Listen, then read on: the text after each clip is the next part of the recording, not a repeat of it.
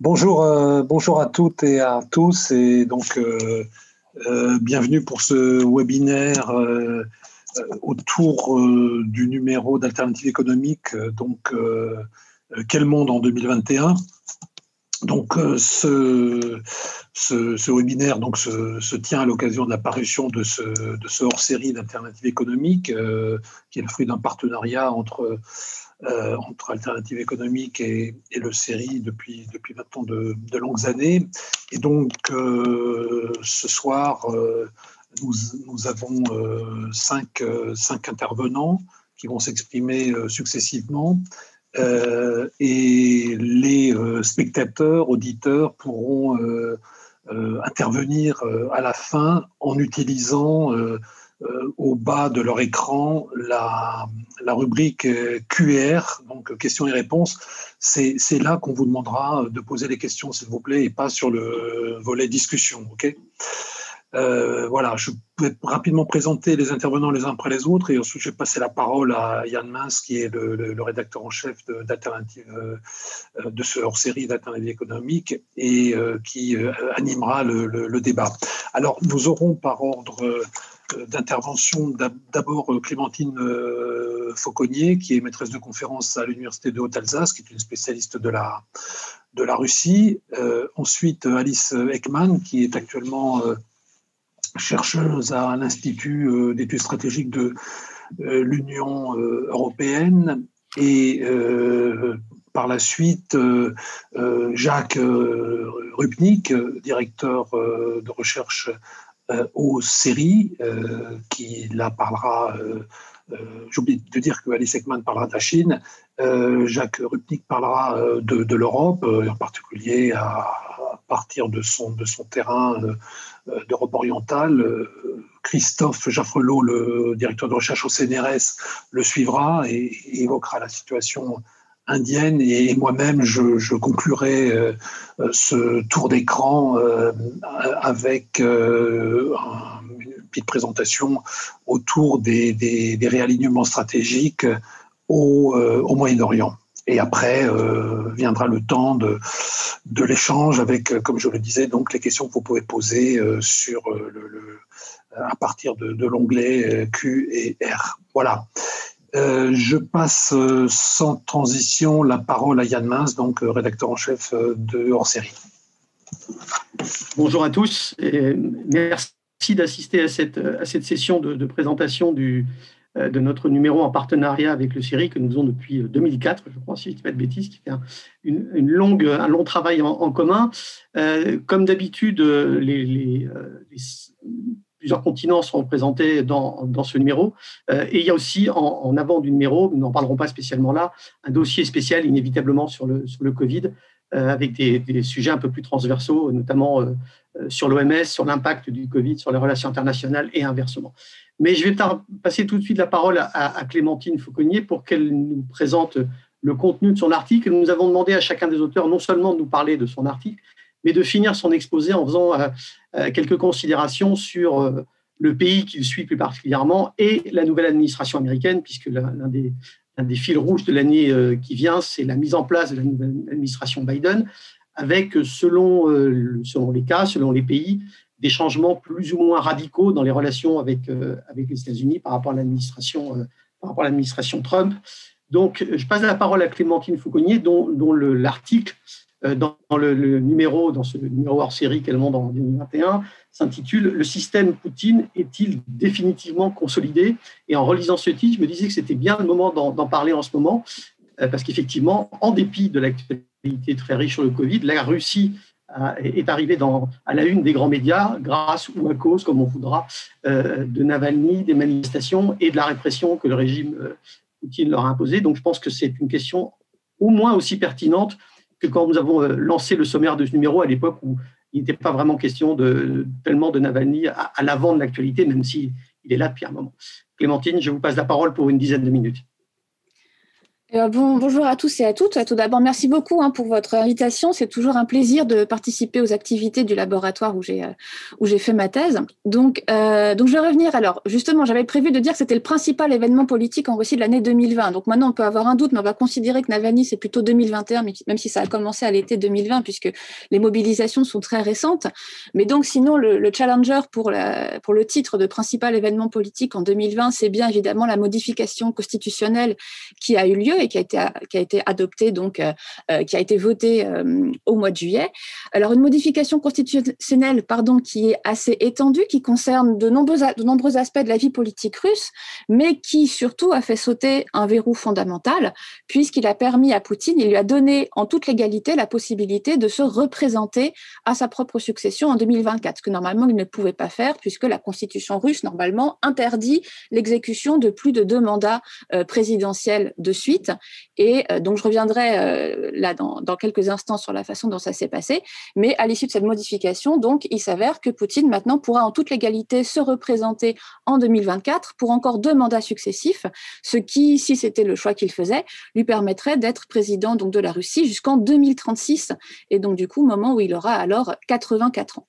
Voilà, donc du coup, euh, je rappelle, euh, je, donne quelques éléments historiques pour pouvoir bien poser le décor. Donc, je rappelle que Vladimir Poutine est arrivé au pouvoir en 2000. Il a été donc élu à la présidence très confortablement il y a maintenant pratiquement 21 ans. Et dès le début, c'est pour ça que ce qui s'est passé cette année est tellement important, je pense, c'est que dès le début, il a toujours affirmé à plusieurs reprises qu'il ne changerait pas la Constitution pour se maintenir au pouvoir. Il a toujours mis en avant son respect des institutions, de la Constitution, donc adoptée en 93, qui interdit donc l'exécution de plus de deux mandats présidentiels consécutifs. Il a déjà eu l'occasion de, euh, montrer qu'il tenait ses promesses, puisque euh, deux premiers mandats 2000-2004, 2004-2008, et en 2008, il a effectivement accepté de quitter le fauteuil présidentiel. Et vous vous souvenez peut-être que donc il avait cédé la place, alors évidemment de façon extrêmement contrôlée, mais qui respectait les formes, en tout cas les formes constitutionnelles. Donc c'était Dmitri Medvedev qui était son homme de confiance, qui s'était fait lui-même élire très confortablement à la tête de la Russie et qui avait nommé Vladimir Poutine Premier ministre dans une situation très particulière qui s'appelait la tandémocratie, donc tandem démocratie, voilà, pour indiquer qu'on avait bien un duo au sommet du pouvoir. Et puis finalement, donc, Vladimir Poutine est revenu en 2012 à la présidence de la Russie. Entre-temps, première petite modification constitutionnelle, on a allongé le mandat présidentiel et donc depuis 2012, euh, les mandats présidentiels durent maintenant six ans, ce qui fait que de fait, si vous calculez rapidement, il avait déjà gagné un troisième mandat consécutif, euh, euh, voilà, en pouvant rester donc 12 ans au pouvoir et non pas 8 comme c'était le cas au début des années 2000. Mais voilà, tout le monde attendait, en fait, euh, y compris parfois dans les cercles proches du pouvoir, de savoir ce qu'allait se passer avec cette fameuse échéance de 2024. On, on commençait déjà à entendre des scénarios. Est-ce que Vladimir Poutine va euh, profiter d'une niche institutionnelle, par exemple, pour pouvoir rester au pouvoir tout en respectant la Constitution? Donc, il y avait déjà un certain nombre d'échanges euh, dans les milieux d'experts, journalistes, depuis déjà quelques temps. Et puis donc est arrivée cette réforme constitutionnelle qui a été annoncée, euh, qui a été annoncée et entamée en janvier de l'année 2020, et où au début il n'a pas du tout été question euh, des mandats présidentiels au début. Donc et, du coup c'est pour ça que je dis que c'est une, une, réforme assez vaste qui n'est pas décisive. Hein. Ce sont plutôt des ajustements institutionnels, socio-économiques. Il y a aussi l'arrivée de thèmes euh, à caractère plus, on pourrait dire conservateur et patriotique, hein, qui ont été très très remarqués.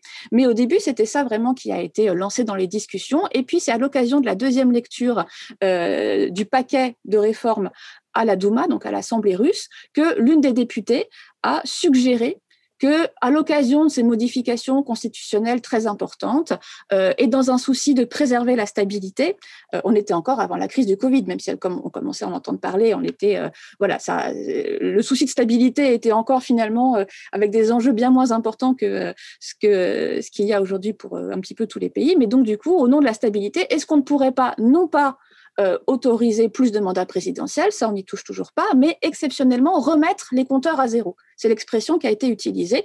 Et donc finalement, faire si, comme, si Poutine ne sortait pas déjà à nouveau de 12 ans de présidence, mais considérer qu'il repartait à zéro, ce qui lui permettait donc de se, euh, de se, se, représenter en 2024. Alors évidemment, ça a été tout à fait mis en scène. C'était pas simplement euh, voilà, la députée n'a pas euh, brusquement eu une idée qu'elle a suggérée à tout le monde et tout le monde s'est dit ah oui tiens très bonne idée. Évidemment c'était euh, tout à fait préparé, mais ce qui ça montre bien dans la façon dont tout ça a été préparé et montré à quel point la personnalité de Vladimir Poutine finalement plus on avance dans le temps et plus ça finit par être complètement surplombante face aux institutions, aux soucis de respecter les constitutions, les formes légales. Voilà, donc une personnalisation qui est vraiment euh, qui est accrue et qui s'est encore accrue à l'occasion de cette modification euh, constitutionnelle. Euh, j'ai encore un tout petit peu de temps pour en parler avant de passer à la question des États-Unis. Euh, le choix a été fait pour légitimer cette modification de passer par un vote, ce qui n'était pas obligatoire. Hein. Euh, comme Poutine a plus des deux tiers de députés qu'il soutiennent à l'Assemblée russe et dans les régions, la Constitution prévoyait que ce type de changement pouvait simplement être voté à l'Assemblée et dans les régions, mais le choix a été fait donc de faire une grande consultation populaire qui a été organisée euh, à la fin du mois de juin et début du mois de juillet dernier. Et ce qui est intéressant, c'est de voir en fait euh, que le vote a vraiment été l'occasion d'un déploiement organisationnel, administratif très sophistiqué et qui a vraiment permis d'obtenir un résultat écrasant, mais qui, à mon sens, c'est quelque chose d'important à avoir à l'esprit, notamment si on regarde ce qui se passe en ce moment en Russie, qui n'est pas forcément représentatif de l'état d'esprit de la population, mais qui est en revanche très représentatif de la capacité des administrations russes à diriger et à gérer les processus électoraux. Pourquoi je dis ça? Puisque les administrations se sont considérablement euh, euh, déployées et mobilisées pour organiser les élections, que les élections Covid aidant, se sont faits dans des conditions très particulières. Le vote a duré une semaine. Euh, il y a eu une multiplication des, euh, des, points de vote, ce qui a permis vraiment, euh, voilà, ce qui a donné aussi de nouvelles possibilités de fraude, de bourrage d'urne, de bourrage d'urne, pardon, de pression sur les électeurs, etc.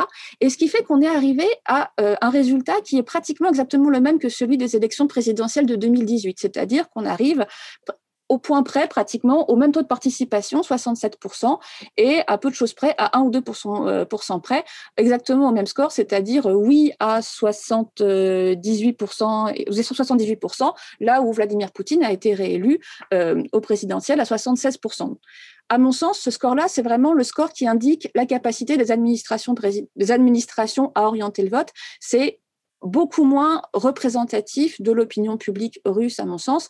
D'ailleurs, les premiers sondages qui avaient été faits par le Centre Levada euh, au moment où euh, cette, euh, cette perspective que Vladimir Poutine se maintienne encore quelque temps à la tête de la Russie, à la présidence, avaient plutôt montré, alors pas forcément une opposition radicale, mais plutôt une tiédeur de la part de la population qui était enthousiaste à 40-47%, euh, euh, voilà, c'est-à-dire des, scores qui étaient beaucoup plus, beaucoup plus mesurés et qui sans doute reflétaient bien mieux l'état d'esprit euh, de la population russe à ce moment-là. Voilà. Et donc, du coup, je vais finir sur cette question de la, de la, Constitution. Ce qui est important vraiment à retenir, c'est de montrer vraiment que plus le système russe avance dans le temps et plus finalement la coïncidence entre le système Poutine et Poutine lui-même, personne, est de plus en plus grande. Et donc, du coup, on a, quand même un président qui est vieillissant, même s'il n'est est pas très, très âgé.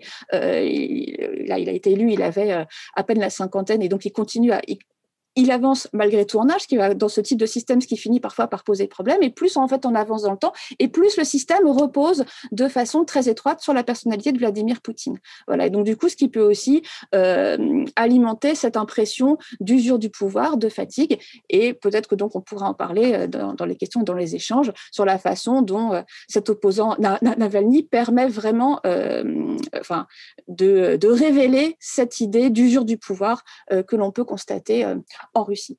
Alors, sur, dans la minute et demie qui me reste, sur les États-Unis, euh, trois remarques. La première, bon, alors évidemment, vous avez tous compris ou deviné qu'évidemment, je, dis la Russie dans le sens de Vladimir Poutine. Hein, les dirigeants russes ne sont évidemment pas ravis de l'élection de Biden. Ils continuaient malgré tout à être plutôt en faveur d'une élection de Trump, mais en gardant à l'esprit que finalement, la présidence Trump n'a pas du tout été euh, une grande lune de miel entre les États-Unis et la Russie. Finalement, il n'y a pas eu euh, les espoirs euh, russes sur sa politique vis-à-vis de la Russie n'ont pas du tout été réalisés. C'est-à-dire que les sanctions n'ont pas du tout été enlevées alors que c'était quand même le grand objectif de Vladimir Poutine, il revient régulièrement là-dessus, c'est d'annuler les sanctions à l'égard de la Russie suite à l'annexion de la Crimée. Ça, ça n'a pas été du tout remis en cause. Il y a même eu un, durcissement qui a continué euh, pendant les quatre ans de présidence Trump. Donc, de ce point de vue-là, c'était pas finalement euh, le rapprochement que sans doute les Russes espéraient lorsque Trump a été élu. Euh, néanmoins, donc l'élection de Biden, je dirais que c'est mitigé. C'est que à la fois, on peut s'attendre à un durcissement, notamment sur les questions de politique politique intérieure, et Dieu sait qu'avec tout ce qui se passe actuellement avec Navalny, avec l'affaire Navalny et les, mobilisations, il risque d'y avoir une accélération encore de la dégradation des relations russo-américaines, où cette fois-ci les questions de politique intérieure vont aussi être mises en avant. Néanmoins, vu que la Russie se construit beaucoup quand même dans l'opposition aux États-Unis, là, elle va pouvoir réellement avoir un partenaire qui sera beaucoup moins erratique, beaucoup plus prévisible, et donc du coup, ça va permettre aussi de renforcer un discours de légitimation très anti-américain qui est euh, qui tourne bien déjà depuis des années, qui fonctionne bien, qui a un écho auprès de la population. Et donc du coup, de ce point de vue-là, ce n'est, je dirais pas qu'une mauvaise nouvelle du point de vue des dirigeants russes et du Kremlin.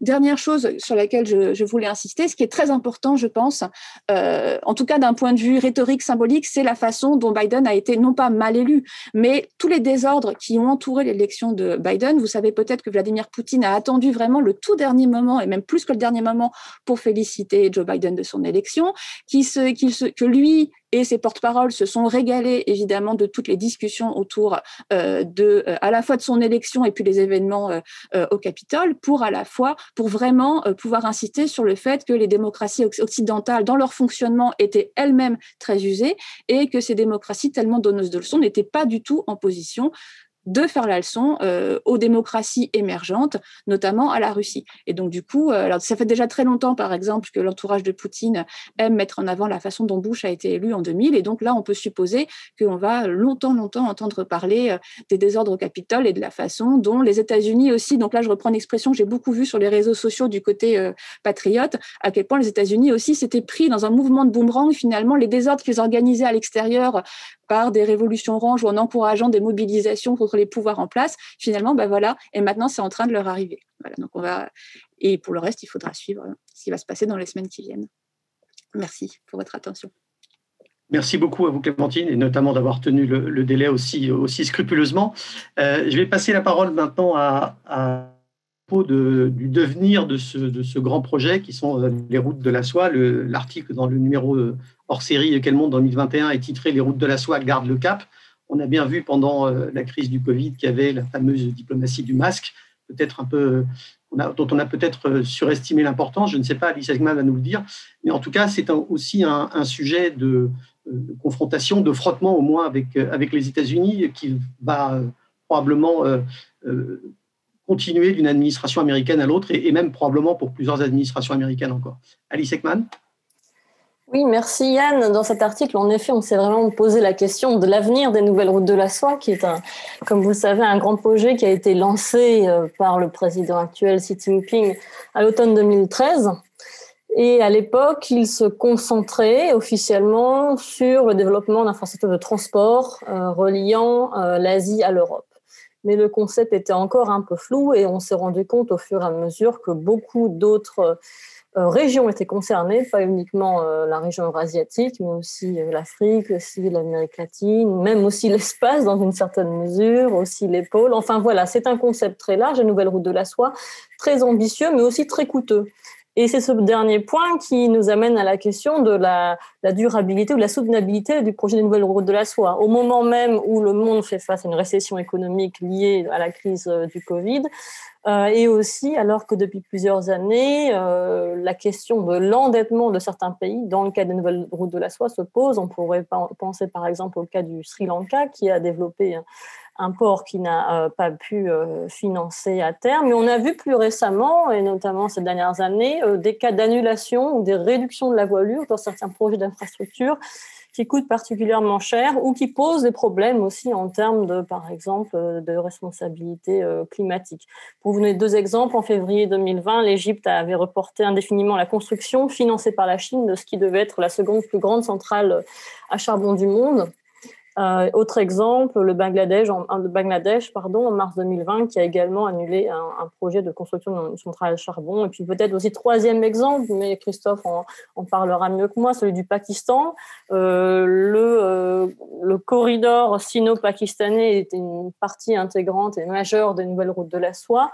Il n'est pas remis en cause, mais certains pans de ce corridor font face à des discussions euh, et des désaccords entre, entre la Chine et le Pakistan, par exemple des accords sur le financement de la modernisation, modernisation d'une ligne de chemin de fer reliant Peshawar à Karachi en passant par Et sur le projet spécifiquement du Pakistan, du corridor sino-pakistanais, c'est vraiment un, projet faramineux hein, qui, qui, prévoit 62 milliards au total.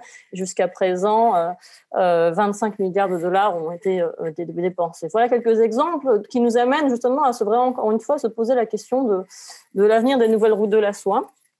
Et on voit aussi côté chinois que les autorités cherchent à réduire la voilure depuis plusieurs années. Déjà, bien avant le Covid, euh, la banque euh, développement euh, chinoise et aussi l'Export Import Bank of China, qui est une banque qui, soutient aussi massivement, qui accorde massivement des, des prêts dans le cadre de nouvelle route de la soie.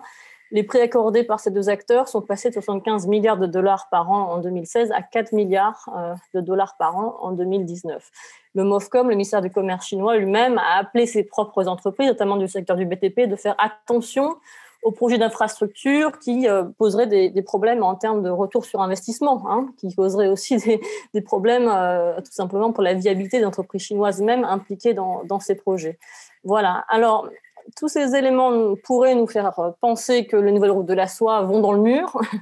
Et euh, dans l'article, je soutiens que non de manière nuancée, mais tout de même, non, pour cinq raisons. Les nouvelles routes de la soie vont continuer à exister et être promues massivement, même si d'une manière ajustée par le gouvernement chinois. Euh, pourquoi? Pour cinq raisons. Euh, tout d'abord, euh, il faut vraiment se rappeler que les nouvelles routes de la soie, c'est le projet phare du président Xi Jinping. C'est son projet personnel. C'est pas l'unique, mais il a quand même inscrit le projet dans les statuts ou dans la constitution du Parti communiste chinois en octobre 2017. Donc ça marque bien l'importance et la centralité du projet. Et il continuait à évoquer cette centralité du projet dans, ses discours, y compris les plus récents, par exemple celui euh, qui a prononcé au Forum économique de Davos il y a quelques jours. Deuxième raison pour laquelle je pense, à mon avis, que le projet des nouvelles routes de la soie va continuer à exister et être promu largement par les autorités chinoises parce que, tout simplement, depuis automne 2013. Et comme vous le savez, les autorités chinoises ont promu une très large ont développé une très large stratégie de communication euh, autour du projet euh, vis-à-vis à la fois de la, population nationale, en expliquant que vraiment ça allait contribuer au renouveau de la nation chinoise, euh, au, à l'internationalisation des entreprises euh, d'un certain nombre de, secteurs, pas uniquement du BTP, mais aussi énergétique, etc. Mais aussi une très large promotion euh, du projet à l'international. Et donc une telle communication rendrait vraiment difficile euh, aujourd'hui une mise entre parenthèses du projet et vraiment là la Chine perdrait la face et c'est pas du tout ce qu'elle ce qu'elle compte faire c'est avant tout aussi il faut comprendre que la promotion des nouvelles routes de la soie s'inscrit dans la, la, stratégie plus large de la diplomatie chinoise de promouvoir des concepts et des mots-clés euh, dans le discours international qui, qui euh, soient alternatifs et différents de ceux promis par l'Europe ou les États-Unis. Euh, et les nouvelles routes de la soie, de fait, ont intégré le vocabulaire d'un certain nombre de partenaires de la Chine. Troisième raison pour laquelle je pense que nouvelle, les nouvelles routes de la soie continuent. Entre parenthèses, nouvelle route de la soie, c'était le terme original traduit en français, mais en anglais, c'est devenu Belt and Roads euh, et c'est surtout Belt and Road Initiative. Bon, et donc en fait, maintenant en français, c'est traduit une ceinture, une route. Mais je garde Nouvelle Route de la Soie parce qu'une ceinture, une route, j'ai du mal à, Je trouve que la traduction est un peu particulière. Voilà. Et puis aussi, le concept pourrait évoluer dans les prochaines années. C'est un concept constamment changeant. Voilà. Donc, utilisons Nouvelle Route de la Soie, mais c'est une, parenthèse que je referme sur l'appellation. Mais troisième raison pour laquelle je pense que le projet euh, continuera toujours à exister, et ça, c'est une raison euh, très importante à mon avis, c'est parce qu'il ne s'agit pas uniquement d'un projet d'infrastructure de transport. Certes, la Chine réduit la voilure concernant ses projets coûteux, les ports, les routes, les autoroutes, les aéroports, euh, les voies de chemin de fer.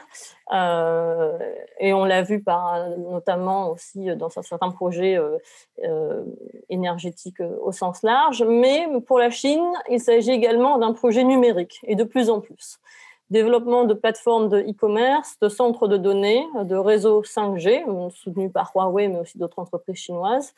Euh, et donc, c'est vraiment euh, les projets immatériels qui vont euh, être mis en avant de plus en plus par la Chine au dépend des projets plus matériels, c'est-à-dire vraiment les infrastructures euh, traditionnelles évoquées euh, précédemment. Et plus que jamais, dans le cadre du Covid et euh, de l'après-Covid, si on peut l'espérer, la Chine mise sur un plan de relance tourné vers les nouvelles technologies. Hein, et c'est vraiment un axe du plan quinquennal qui va être lancé en mars, hein, dans, dans, près d'un mois en Chine. Et donc, pour la Chine aussi, il s'agit toujours d'aligner les priorités nationales avec les axes de nouvelle route de la soie. Parce que nouvelle route de la soie, c'est aussi une forme d'internationalisation des priorités de la Chine. C'est-à-dire que comme les nouvelles technologies, le développement de technologies est une priorité de développement de la Chine, forcément, ça va devenir plus que jamais une priorité, un axe central des nouvelles routes de la soie. Quatrième raison, et je vais essayer de me tenir au temps, mais il me reste encore quelques minutes. Quatrième raison, euh, la Chine cherche actuellement à se positionner comme le meneur de la sortie de crise sanitaire et économique. Ça paraît contre-intuitif, mais c'est un positionnement qui est euh, réfléchi côté chinois, euh, qui est soutenu par une diplomatie euh, très, très active. Et elle ne manque pas de présenter les nouvelles routes de la soie comme un vecteur d'assistance ou de lutte contre les crises au sens large, crises médicales et sanitaires, économiques, technologiques. Et donc, ça fait aussi le lien avec la diplomatie sanitaire que vous évoquiez, cher Yann, tout à l'heure, pas uniquement des dons et ventes de masques, mais aussi de matériel de test, d'équipements propres protection, une diplomatie autour aussi du vaccin qui active parmi d'autres pays et d'autres acteurs. Euh, et aujourd'hui, euh, Xi Jinping parle de plus en plus, y compris à l'OMS, de nouvelles routes de la soie sanitaire. Ce n'est pas, un concept nouveau. Euh, qui a émergé dans le contexte du Covid. Il existait déjà en 2017, mais la Chine espère vraiment le réactiver pour promouvoir, renforcer la coopération médicale dans un contexte euh, qui l'appelle. Alors, beaucoup de pays sont sceptiques face à cette offre et à ce concept, euh, notamment les pays européens, mais d'autres pays euh, sont, restent réceptifs par rapport à cette offre chinoise, cette assistance. On a parlé de la route de la soie sanitaire, mais la Chine aussi parle de plus en plus de route de la soie digitale. dans le cadre du Covid, elle a notamment promu une assistance technologique vis-à-vis de, certains pays, par exemple, pour donner des exemples très concrets, avec des dons d'équipements de vidéoconférence au gouvernement kényan et pakistanais, euh, des systèmes de vidéoconférence Huawei, avec euh, aussi des, dons euh, de caméras capables de mesurer la température, des dons par exemple au gouvernement libanais, ou des ventes ou des dons de drones permettant aussi de, tester la température à distance et de suivre l'évolution de l'épidémie, des dons à plusieurs autres pays. Voilà. Donc on a une diplomatie très active dans le cadre du Covid qui s'insère encore une fois euh, dans l'étiquette qui est quand même assez fourre-tout des nouvelles routes de la soie. Il faut toujours se rappeler que les nouvelles routes de la soie, on n'est plus du tout sur un projet strictement d'infrastructure de transport. Hein. Ça, ça, inclut des produits et des services très diversifiés. Parce qu'au final, et ça c'est mon cinquième et dernier point, pour la Chine, euh, les nouvelles routes de la soie sont conçues depuis 2018, parce que la réflexion a aussi évolué en Chine, mais depuis 2018, les nouvelles routes de la soie, c'est conçu comme une nouvelle forme de mondialisation alternative à celle existante. C'est-à-dire, à l'évidence, investir dans des ports, les aéroports, les voies de chemin de fer, les autoroutes, etc., ça permet aussi de gérer les flux de, marchandises qui sont aussi très importants pour la Chine, qui reste une, économie tournée vers l'exportation. Euh, mais elle cherche aussi à gérer davantage, pouvoir davantage gérer les flux de données, euh, les flux de, personnes et finalement toutes les, infrastructures, mais aussi les services et les institutions qui, d'une manière ou d'une autre, euh, gèrent ou arbitrent certains échanges commerciaux et, certains, certains pans de, la mondialisation telle qu'on la connaît. Parce qu'au final, pour la Chine, les nouvelles routes de la soie, c'est un concept très large, mais qui aussi permet euh, de créer des forums multilatéraux. Par exemple, la, Chine a créé un forum multilatéral sur la nouvelle route de la soie en 2017 qui avait réuni une vingtaine de chefs d'État. Elle en a créé un, elle a, répété l'expérience en 2019 avec une trentaine de chefs d'État présents. Et probablement, on n'a pas encore la date, mais elle en organisera un, nouveau, je pense, en 2021, si ce n'est en 2022, euh, à distance. Donc, il est peu probable, à mon avis, que toutes ces initiatives chinoises que l'on a évoqué euh, précédemment, la diversification réellement du projet Nouvelle Route de la Soie, euh, que cette diversification soit totalement couronnée de succès, alors que la gestion de la crise pandémique euh, et la communication officielle aussi chinoise autour du Covid agace un nombre croissant de pays, notamment en Europe. Mais d'autres pays, encore une fois, restent réceptifs, notamment en Afrique subsaharienne, en Amérique latine et dans certains pays d'Asie du Sud-Est. Voilà, donc on est vraiment aussi dans une stratégie côté chinois, et ça va nous amener aussi à la relation sino-américaine pour, euh, pour conclure, mais il y a une stratégie de, de formation de coalition, parce qu'il y a des pays membres formels des nouvelles routes de la soie et des pays qui ne sont pas membres. Alors, euh, comment on devient membre des routes de la soie en signant un accord cadre euh, sous, le label des nouvelles routes de la soie.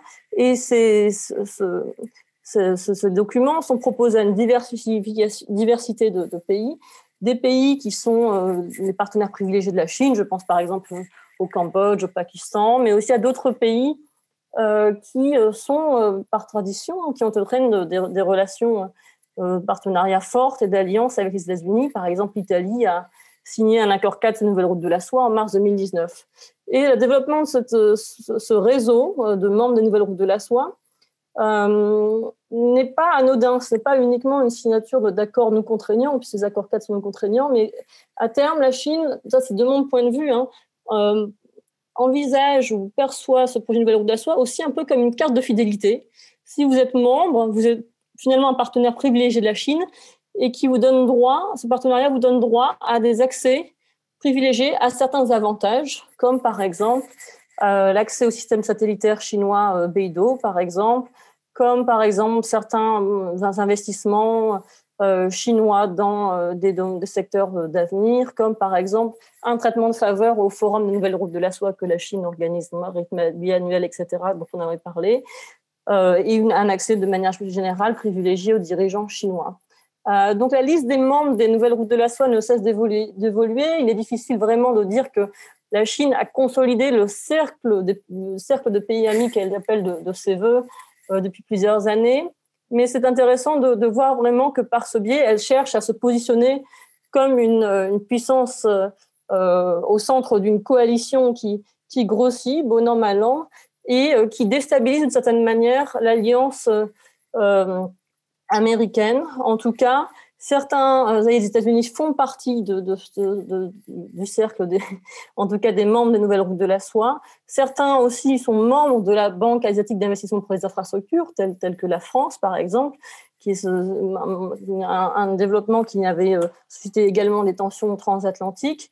Et puis aussi, à terme, la question technologique se greffe aujourd'hui euh, sur ces divisions et cette formation de pôles ou de blocs de pays différents, euh, qui est finalement euh, pas si claire parce que la Chine espère pouvoir continuer à promouvoir ces technologies dans le cas des nouvelles routes de la soie, au moment même où les États-Unis, eux, appellent à développer des réseaux de technologies, des réseaux en tout cas de pays qui promeuvent, qui, qui, qui promeuvent des normes technologiques différentes et euh, sur des conditions de sécurité renforcées, par exemple avec le Clean Network Initiative euh, ou par exemple avec le Blue Dot Network qui était aussi considéré comme une alternative aux nouvelles routes de la soie. Donc à mon avis, euh, l'initiative d'alternatives aux routes de la soie développées par l'administration Trump vont se prolonger sous l'administration Biden. Et de manière générale, j'attends beaucoup de continuité en fait de la relation sino-américaine euh, entre l'administration Trump et Biden, beaucoup de continuité, ça veut dire encore beaucoup de tensions, euh, tensions technologiques, on a parlé, euh, tensions territoriales et stratégiques autour de Taïwan, bien sûr autour de, Hong Kong, même si les, enjeux sont différents, mais aussi, ça c'est un point différent avec l'administration Trump, mais on voit vraiment que la question des droits de l'homme va devenir, va arriver au centre, au cœur de la relation sino-américaine, avec déjà les échanges très vifs autour du Xinjiang, euh, le terme de, qualification de génocide, qualification qui, fait débat, mais qui a été employé par Joe Biden après avoir été employé par Mike Pompeo. Euh, et côté chinois, une volonté vraiment de continuer, on va dire, la, voie, prolonger la voie engagée en essayant de réduire au maximum sa dépendance technologique vis-à-vis du marché américain. Ce n'est pas facile, il y a une, il y a une dépendance par exemple dans, certains, avec certains produits, par exemple les semi-conducteurs, mais à terme, L'objectif pour la Chine est vraiment de développer un réseau alternatif de partenaires pour, ne pouvoir, pour pouvoir à terme euh, réduire sa dépendance au marché européen et dans une certaine mesure européen, euh, américain et dans une certaine mesure euh, européen. Voilà, j'arrête là, mais il y aurait beaucoup de choses à dire sur les relations sino-américaines, mais j'imagine que lors des questions-réponses, on aura l'occasion. Merci beaucoup Alice. Je vais passer tout de suite la parole à, Jacques Rupnik, parce que le, pays dont il a traité dans, le numéro est un de ces pays qui est tenté, euh, approché, euh, séduit, courtisé par, par la Chine, notamment dans le, dans le cadre des nouvelles routes de la soie. L'article que, que, Jacques Rupnik a écrit dans le numéro s'appelle, cela dit, Serbie, un enjeu géopolitique pour l'Union européenne. Donc effectivement, ça veut dire que là, il y a de la bagarre autour des Balkans, si je puis dire. Oui, bonjour à tous. oui, vous dites c'est le retour de, de, la bagarre, pour employer votre terme. Nous n'en sommes pas complètement là, mais il, y a, voilà, il y a un retour disons, d'un enjeu international euh, autour des Balkans. Et c'est intéressant de le noter parce qu'il y a eu une période, après la fin des guerres balkaniques des années 90, la période de reconstruction, et on avait le sentiment que euh, ces pays allaient embarquer avec un certain retard par rapport à l'Europe centrale, mais un peu dans la même direction, réforme économique, réforme démocratique, et que finalement, euh, les Américains se désengageaient parce que euh, ils avaient entre guillemets d'autres chats fouettés. Il y avait l'Afghanistan, il y avait l'Irak, la guerre en Irak. Bref, j'ai pas besoin de donner la longue liste de leurs engagements. Euh, euh, la Russie elle-même, à ce moment-là, elle était encore dans une phase de repli et n'avait pas montré encore son engagement euh, nouveau, disons, dans, les Balkans. Elle avait eu un engagement dans les années 90 euh, euh, comme soutien au régime Milosevic, mais ça n'a pas, ça n'a pas été d'une grande efficacité pour le maintenir au pouvoir. Et il y a eu le sentiment côté européen que finalement, il n'y avait pas d'alternative à l'Europe. Europe is the only game in town et que euh, on lance la perspective d'élargissement euh, vers les Balkans. On souhaite que ça soit le plus tard possible, bien sûr, parce qu'on a d'autres choses à régler au, sein de l'Union européenne. Mais en gros, il y avait cette fausse tranquillité. C'est pour ça, quand vous avez employé le mot bagarre, comme je dis, nous n'en sommes pas là, mais nous avons le retour euh, de la question des Balkans sur plusieurs, sur plusieurs terrains. D'abord, euh, les États-Unis, qui s'étaient désengagés, ont fait un retour euh, à la fin de la période Trump avec une initiative qui est peut-être la plus importante pour la stabilité et la paix dans les Balkans sur la question du Kosovo. En gros, les Américains, il y a eu l'émissaire de Trump, euh, Richard Grenell, qui a négocié un accord sur un échange de territoire entre la Serbie et le Kosovo. Et ça, c'est ça s'est fait, disons, en concurrence directe avec l'Union européenne. Hein. Donc euh, ça, c'était... Euh, et euh, pour confirmer cela, si j'ose dire, au moment même où l'accord devait être signé à Washington entre Vucic, le président serbe, et le premier ministre kosovar, le président kosovar Taci, Taci était déjà dans l'avion quand l'inculpation est venue du tribunal pénal international euh, et l'opération a dû être annulée, Tachi a fait demi-tour et euh, euh, il est, il est aujourd'hui inculpé pour des méfaits qu'il aurait commis dans les années, dans les années 90 au, au, Kosovo. Mais donc, le timing était, j'allais dire, presque trop parfait du point de vue européen. Ça a fait échouer cette tentative euh, de créer, disons, de régler le principal, euh, la principale séquelle euh, de, des guerres des années 90 sous l'égide sous l'égide des États-Unis. Donc ça, c'était un réengagement tardif de Trump et on peut dire que d'une certaine façon, les États-Unis ne considèrent pas les Balkans comme une, comme une grande priorité, mais maintiennent une présence sécuritaires en Bosnie, Kosovo, Albanie. Bon, c'est des bases militaires essentiellement. Et euh, il y a eu aussi l'entrée dans l'OTAN d'un certain nombre de pays des Balkans, Croatie, Albanie et plus récemment Macédoine, puisque les Grecs ont bien voulu lever leur veto. Et donc, euh, euh, il y a maintenant, voilà, sur le plan de la sécurité, oui, les États-Unis sont présents, mais pour le reste, euh, euh, cette initiative trumpienne à la fin est euh, venue en quelque sorte rappeler à l'Union européenne qu'il y a des questions qui ne sont pas réglées et les Européens, je dois dire, sur la question du Kosovo, qui est, la plus délicate, je n'ai pas le temps de l'aborder en détail maintenant, mais ils sont, ils sont plutôt hésitants puisqu'on a un certain nombre de pays qui ne, euh, membres de l'Union européenne qui ne reconnaissent pas l'indépendance du Kosovo. Donc, euh, il y a euh, voilà, l'Espagne, la, Roumanie, la Slovaquie, la Grèce, etc. Et ce qui est intéressant, c'est que du côté européen, les deux les deux responsables, disons, du dossier Kosovo, ben, il y a Borrell, ministre des Affaires étrangères, entre guillemets, de l'Europe, et M. Lajčák, qui est chargé, mission spéciale sur le Kosovo. Lajčák est le ministre des Affaires étrangères slovaque. Donc vous avez deux anciens ministres des Affaires étrangères de pays qui ne reconnaissent pas le Kosovo.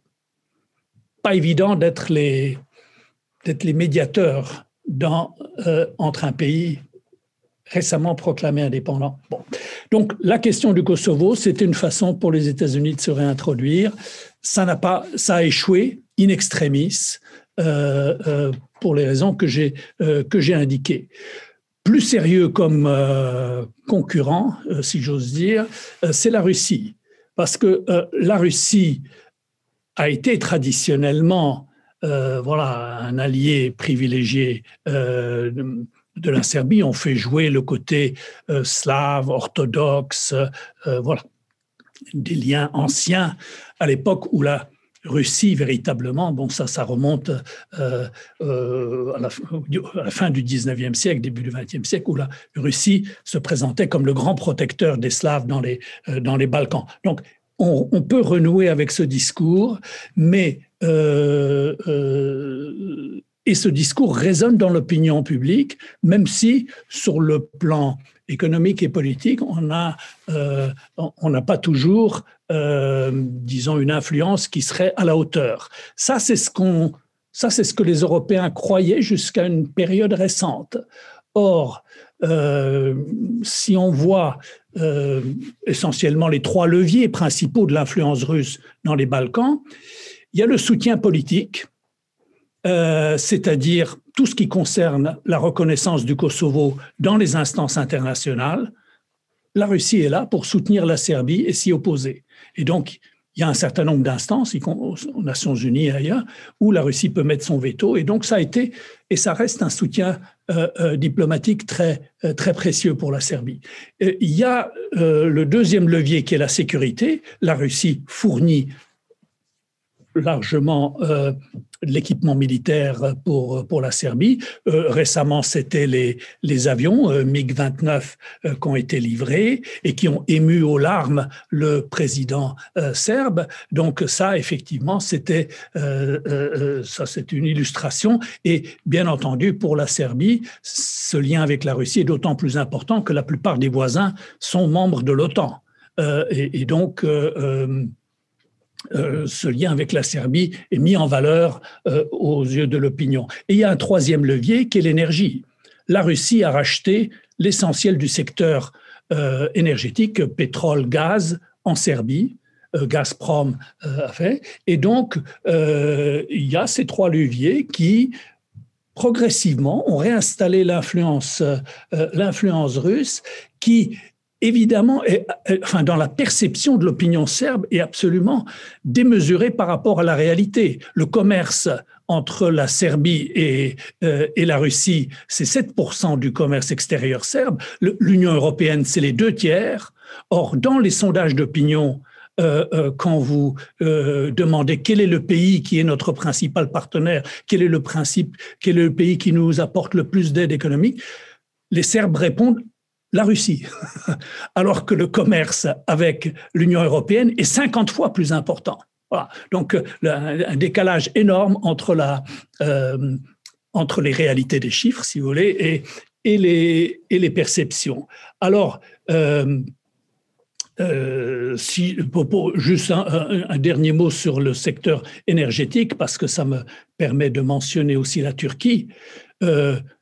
Il suffit de voir, il y a exactement un an, au mois de janvier l'année dernière, la, euh, euh, signature, euh, enfin l'ouverture, le lancement du gazoduc Turkish Stream et avec Poutine, présent Poutine, Erdogan, Vucic, le président serbe, et le premier ministre bulgare, Boyko Borisov.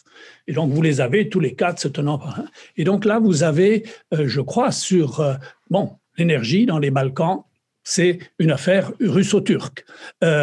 et comme l'Europe a voulu bloquer South Stream, hein, il y a maintenant le débat sur Nord Stream avec l'Allemagne, mais il y avait avant le débat sur South Stream qui allait vers la Bulgarie à travers la mer Noire.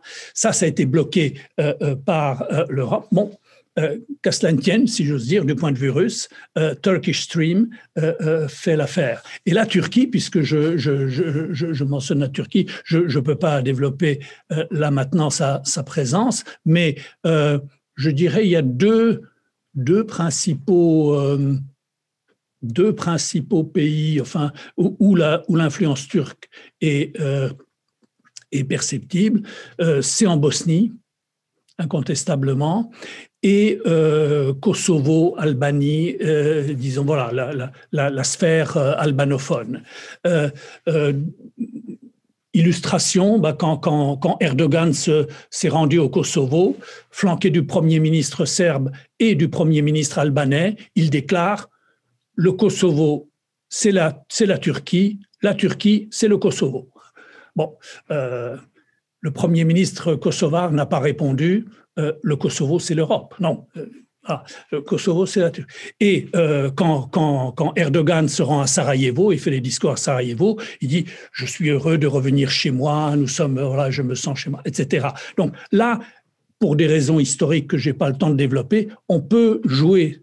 Mais Ailleurs, surtout avec les Serbes, là, le, le, euh, c'est pas la Turquie, là, c'est plutôt euh, euh c'est la, Russie qui reste l'interlocuteur euh, privilégié. Mais il y a alors partout dans les Balkans, ça, ça ne concerne pas que la Serbie, la Chine, puisqu'on a évoqué précédemment la Chine, euh, la nouvelle route de la soie, eh bien, euh, les Balkans font partie de cette initiative. À nouveau, si je dois en style télégraphique, euh, je peux dire, voilà, ils arrivent et leur présence est appréciée parce qu'elle est à la fois, il y a des gros moyens qui sont déployés, hein, il, y a, des capacités d'investissement considérables et il n'y a pas de conditionnalité ce qui est apprécié dans les vacances. Voilà, pas de questions sur la condition. Avec les Européens, il faut toujours euh, euh, donner des explications sur ceci. Avec les Chinois, il n'y a aucune conditionnalité. Et donc, euh, on a vu, par exemple, que le chemin de fer Belgrade-Budapest, financé par, construit, financé par, par les Chinois.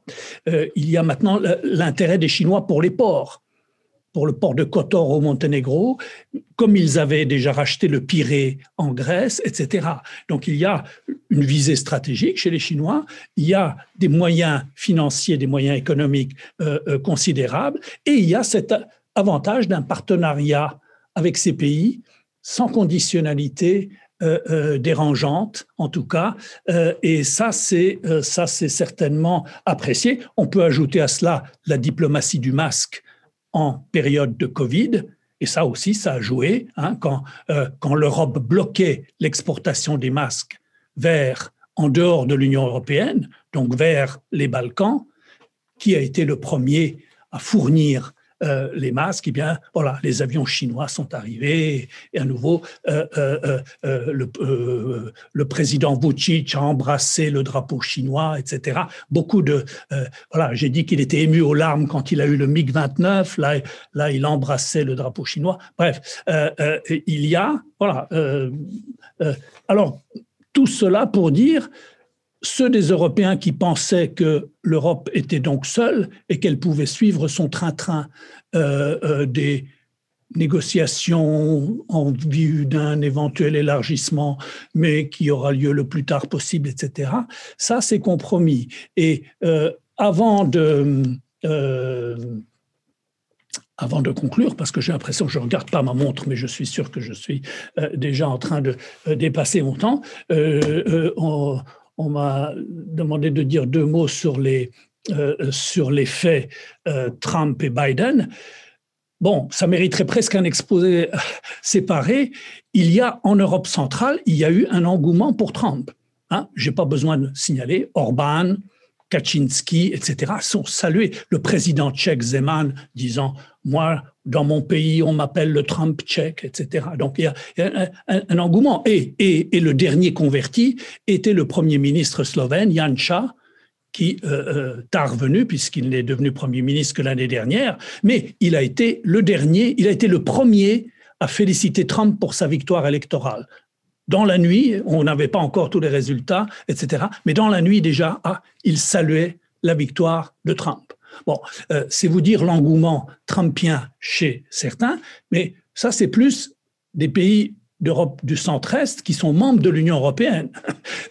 Euh, mais Vucic euh, était sur la même ligne trumpienne. Ils souhaitaient tous Trump, qui, j'allais dire, idéologiquement leur convient assez bien.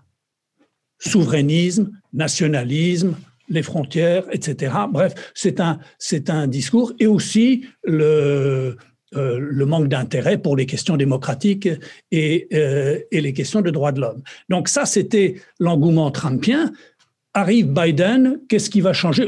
Trop tôt pour le dire, mais on peut dire, on va abandonner le projet trumpien d'une euh, modification de la frontière euh, euh, paix contre territoire, si j'ose dire, euh, dans, dans l'affaire du Kosovo. Ça, je pense, ça va être abandonné. Et deuxièmement, la politique de, de l'administration Biden reviendra à ce qui a été la tendance déjà sous Obama dans la période précédente, c'est-à-dire nous, on n'a pas d'engagement politique majeure dans les Balkans, ce que l'on souhaite, c'est soutenir et accélérer le processus d'intégration européenne. Et en dernier mot là-dessus, eh bien, euh, euh, ce processus-là est enlisé. Et euh, quand vous demandez aujourd'hui, ce qui m'inquiète moi, c'est quand je vois dans l'opinion, les, derniers sondages d'opinion dans, dans les Balkans, déclin de l'intérêt pour, pour l'Union européenne, quand on demande euh, est-ce que vous... Euh, il y a toujours une majorité favorable à l'entrée, si je fais pour l'ensemble de la région, pour l'entrée dans l'Union européenne. Le soutien le plus faible, c'est en Serbie, donc le pays le plus important. Et lorsqu'on pose la question, euh, est-ce que vous pensez que l'Union européenne joue un rôle positif dans les réformes économiques et démocratiques dans votre pays? La moitié dit oui, mais il y a aussi la moitié qui dit non. Et donc l'image de l'Union européenne, euh, elle, a, euh, elle, elle, elle, elle s'éternit, elle s'est éloignée. Et euh, je dirais pour l'Union européenne, donc, pour conclure, si elle veut, euh, elle découvre qu'elle n'est pas la seule euh, dans les Balkans. Si elle veut retrouver un rôle, bah, il faut qu'elle donne de la crédibilité à la perspective d'élargissement. Hein, si vous avez un processus, bah, il faut que le processus avance. Euh, euh, jusqu'à maintenant, ça a été plutôt un processus enlisé, des blocages, et plus personne n'y croit. Nous, on fait semblant d'élargir et eux, ils font semblant de croire euh, euh, qu'ils réforment pour l'élargissement. Donc ça, c'est pas une situation viable. dernier mot, si j'ose dire, la présidente de la Commission européenne avait annoncé que cette commission serait une commission géopolitique eh bien, les Balkans sont un terrain idéal pour le prouver. Alors, je, euh, vais prendre la parole à la place de Yann parce que je vois que son micro n'est pas allumé. Donc, merci beaucoup, Jacques, pour ta présentation très, très intéressante, très stimulante euh, sur la dialectique Europe-Balkans et tu as terminé avec les États-Unis. Euh, je vais passer la parole à Christophe Jaffolo qui va donc aborder le cas indien. Donc, on, on retourne en Asie. Merci beaucoup euh, Alain et merci Yann effectivement euh, de nous rappeler aussi que cela fait maintenant euh, quasiment 15 ans que nous travaillons ensemble, série Alternative Internationale, et c'est toujours un plaisir que de contribuer à ces numéros maintenant annuels.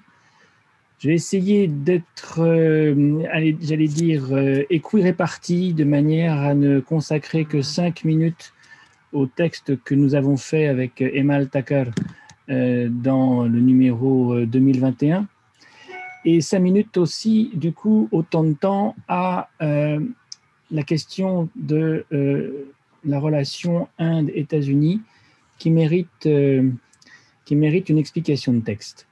Alors, dans ce, dans ce numéro d'Alternative Internationale, nous revenons avec Emal, étudiant en master à Sciences Po, sur un sujet que les Indiens aimeraient bien chasser d'un revers de main depuis longtemps, celui de la pauvreté de masse. Car bien sûr, le stéréotype misérabiliste qui colle à la peau du pays euh, euh, fait mal. Euh, il a la vie dure. C'était quelque chose qui avait tendu à s'estomper avec la croissance à deux chiffres des années 2000 en gros, il y a eu une décennie euh, de forte croissance 2000-2010. Et puis, euh, cette croissance, d'une part, est allée de pair avec euh, un creusement des inégalités, comme toujours. D'autre part, a refoulé dans la pauvreté un nombre croissant de personnes. Et c'était une vraie surprise que de constater avant même l'épidémie euh, de Covid que la part des pauvres dans la société avait euh, augmenté. C'est la première fois dans l'histoire de l'Inde que la part des pauvres augmente, à savoir le pourcentage de ceux qui se trouvent sous le seuil de pauvreté. Et ce sont des chiffres euh, qui relèvent d'une collecte de données de, de 2017-2018, donc avant la pandémie, des chiffres que d'ailleurs le gouvernement a cherché à euh, ne pas euh, laisser fuiter, ils ont fuité, parce que les statisticiens, qui d'ailleurs ensuite ont démissionné, ont voulu être à la hauteur de leur tâche et dire la vérité. Et cette augmentation de la part des pauvres dans la population, elle était d'abord liée aux campagnes. Ce sont les campagnes qui sont à la peine à la peine euh, depuis euh, maintenant de nombreuses années, euh, car il n'y a pas eu d'investissement, ni pour l'irrigation, ni pour les infrastructures. L'Inde qui brille, l'Inde post-réforme, depuis 20 ans, 30 ans même, c'est une Inde urbaine et on ne veut pas voir les masses paysannes, les masses rurales qui représentent environ 60% de la population, euh, et 40% du marché intérieur en termes de consommation. Du coup, euh, elles, sont à la peine. Alors, ça s'est vu euh, du point de vue des revenus, mais ça s'est vu aussi du point de vue de la sous-alimentation, et ce qui fait maintenant beaucoup de suscite de nombreux débats, c'est l'augmentation de la malnutrition.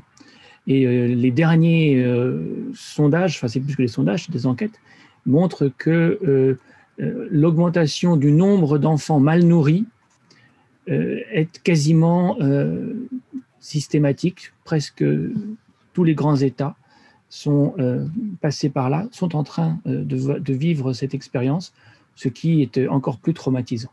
Alors dans ce contexte, évidemment, la crise du Covid a été comme un accélérateur de particules, car ça a eu des effets absolument délétères sur l'économie. C'est intéressant d'ailleurs de contraster le peu de cas par million d'habitants que l'Inde a enregistré, 10 millions de cas, 10 millions de cas pour un pays d'un milliard 300 millions de personnes, c'est un ratio avec lequel on peut vivre. Et, le nombre de décès est encore plus limité parce que la population est très jeune et donc euh, généralement on survit euh, au Covid. Mais si l'impact sanitaire est finalement assez limité. L'impact économique est massif parce que face au Covid, euh, le pays a décidé un confinement drastique dès le mois de mars 2020 et cela a jeté sur les routes des millions de travailleurs du secteur informel.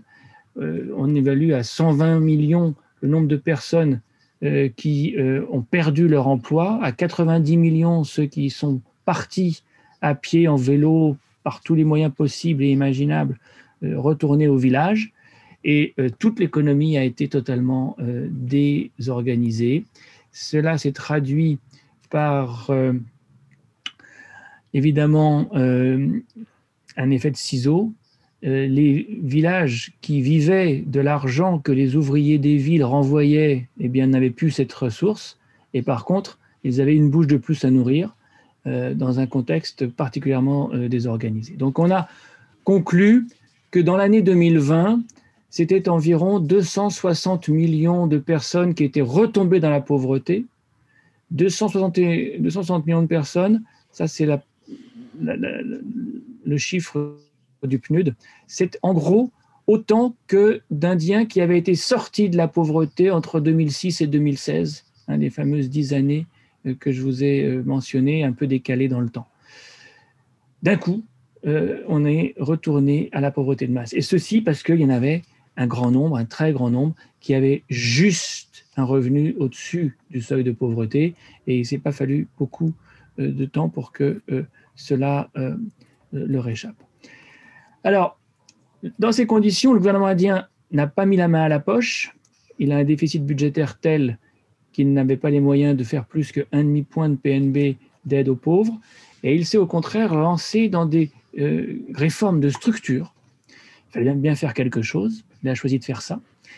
Et ces réformes de structure, elles sont euh, intéressantes parce qu'elles confirment euh, combien ce gouvernement est business friendly, ce qui ne veut pas dire market friendly il y a trois choses qui, sortent, euh, qui ressortent très nettement euh, des réformes en question. C'est d'abord un vaste plan de privatisation d'entreprises publiques qui a pour objectif euh, ben, de renflouer les caisses de l'État, bien sûr, mais qui a aussi pour objectif de permettre aux amis du pouvoir, les fameux euh, chronic capitaliste, euh, auquel j'ai consacré une étude du série il n'y a pas si longtemps, hein, les capitalistes de connivence, les amis du pouvoir, les oligarques, on peut tout à fait transposer euh, en, milieu indien ce que l'on voit ailleurs, eh bien ce seraient eux qui seraient les premiers bénéficiaires de ces immenses privatisations qui vont porter sur Air India, la compagnie aérienne, qui vont porter sur quantité de joyaux de l'industrie indienne.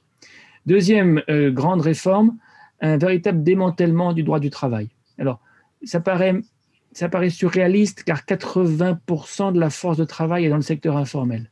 Donc, on va euh, faire perdre à quelques euh, fractions de la force de travail indienne le peu de protection dont elle bénéficie. Alors parfois ce n'est pas peu, c'est l'emploi quasiment à vie, la sécurité sociale, les retraites.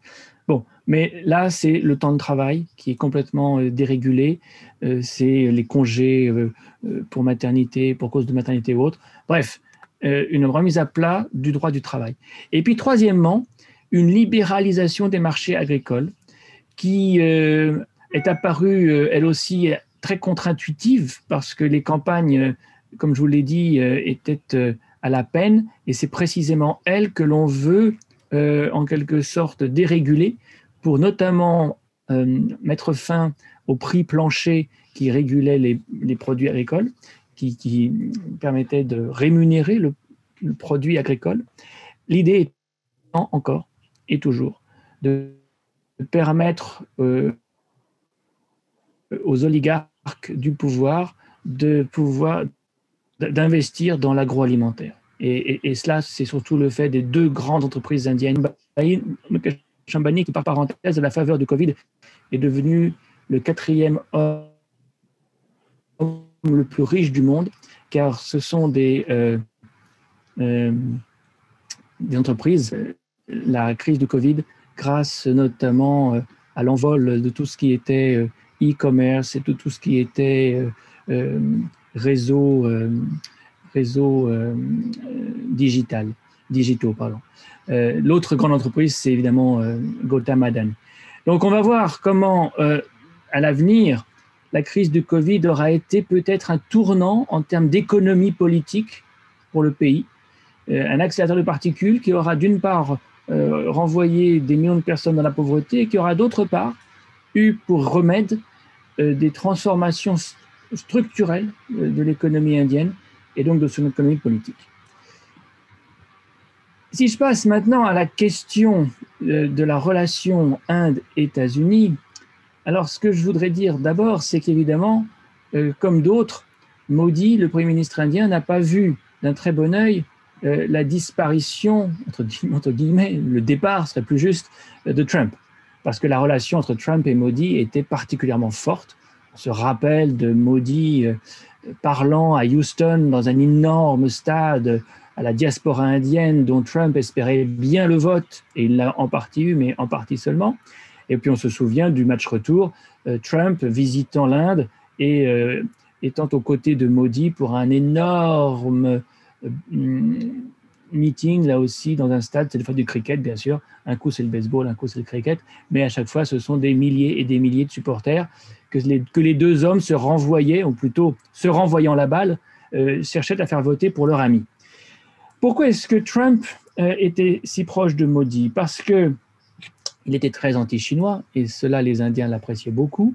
Et puis, il ne prêtait aucune attention aux atteintes aux droits de l'homme dont sont victimes les minorités en Inde. D'ailleurs, Trump était en Inde il y a exactement un an, en février 2020, euh, euh, au moment même où à Delhi, une émeute faisait plus de 55 morts aux deux tiers musulmans, sans que cela ne gêne personne, en tout cas pas Trump lui-même. Et Modi redoute, redoutait, c'est plus juste, qu'avec Biden, on ait d'une part une attitude plus tiède vis à -vis de la Chine, et puis une attitude plus vigilante vis-à-vis des droits de l'homme. Et ceci notamment euh, du fait de euh, la culture politique de Kamala Harris, qui est une femme, on le sait, pour moitié d'origine indienne, et euh, très attentive aux questions de droits humains. Alors, cet aspect, la vigilance des États-Unis vis-à-vis du respect des droits de l'homme, ça reste ouvert. Il n'est pas impossible que les Américains aient enfin le courage de dire aux Indiens qu'il euh, faudrait être un peu plus respectueux des droits de l'homme, notamment vis-à-vis des minorités, vis-à-vis du Cachemire, euh, etc. Mais l'autre volet, le volet chinois, pour l'instant, euh, semble, comme le disait d'ailleurs Alice, en, en sur la voie de la continuité. Les premières nominations de l'administration euh, Biden donnent à voir euh, la continuité dans l'esprit de l'Indo-Pacifique. Hein, l'idée suivant laquelle il faut absolument constituer une coalition de pays démocratiques contre la poussée chinoise dans la zone Indo-Pacifique, cette idée-là continue de prévaloir. Et dans cette coalition que les Américains cherchent à soutenir, euh, l'Inde figure en bonne place. Je parlais de nomination. Euh, Campbell, qui avait servi comme Assistant Secretary of State euh, sous Obama en charge de l'Asie-Pacifique, eh bien, se retrouve aux commandes, aux commandes d'un nouveau poste, d'un poste qui va s'appeler Coordinator for Indo-Pacific Affairs et qui a été créé au sein du National Security Council sur mesure pour façonner la politique américaine dans l'Indo-Pacifique. L'Indo-Pacifique est décidément la priorité de l'administration euh, américaine. C'est une nouvelle version, si vous voulez, du, pivot asiatique. Hein, le, fameux pivot asiatique qu'avait amorcé Obama euh, eh bien, euh, se recentre en quelque sorte géographiquement vers l'ouest et se retrouve donc avec l'Inde comme quasiment pays pivot. C'est d'ailleurs en ligne avec le fait qu'on a rebaptisé le Pacific Command, US Indo-Pacific Command, en 2018. Et, on met donc en accord avec ce que les militaires avaient fait, l'administration civile et notamment la diplomatie américaine. Dans cette coalition que les Américains cherchent à constituer, eh bien, il y a quatre pays qui sortent du lot. Le fameux Quad, hein, le, Quadrilateral euh, Strategic euh, and Security Affairs, euh, qui regroupe l'Inde, bien sûr, mais aussi l'Australie, le Japon et les États-Unis. Grande continuité qui rassure les Indiens. Aujourd'hui, considèrent que euh, ce, Quadrilateral Security Dialogue, le Quad, eh bien, c'est euh, la ressource qu'ils vont pouvoir utiliser pour contenir la Chine dans un contexte qui est celui d'une menace chinoise de plus en plus vive. Au printemps dernier, Il y a eu des escarmouches qui ont fait une vingtaine de morts du côté chinois dans l'Himalaya, au Ladakh, et depuis, la tension est à peine retombée. Ce qui explique d'ailleurs qu'hier, quand le budget euh, indien a été voté, on a vu euh, les investissements en, matière de défense euh, s'envoler, ce qui n'est pas pour déplaire aux Américains ni aux Français d'ailleurs, car ça veut dire des commandes, potentiellement des commandes importantes à venir. La seule différence quand même, et je terminerai par là, c'est que, à la différence de Trump, Biden a l'air de ne pas vouloir antagoniser la Chine d'une manière trop forte. Et ceci ressort de l'article que euh, Campbell a écrit juste avant d'être nommé, mais qui euh, reflétait sa pensée euh, à juste titre dans Foreign Affairs. la semaine dernière, ou la semaine d'avant, on a un article dont, dont j'aimerais juste vous lire une ligne. c'est en anglais, mais c'est assez clair.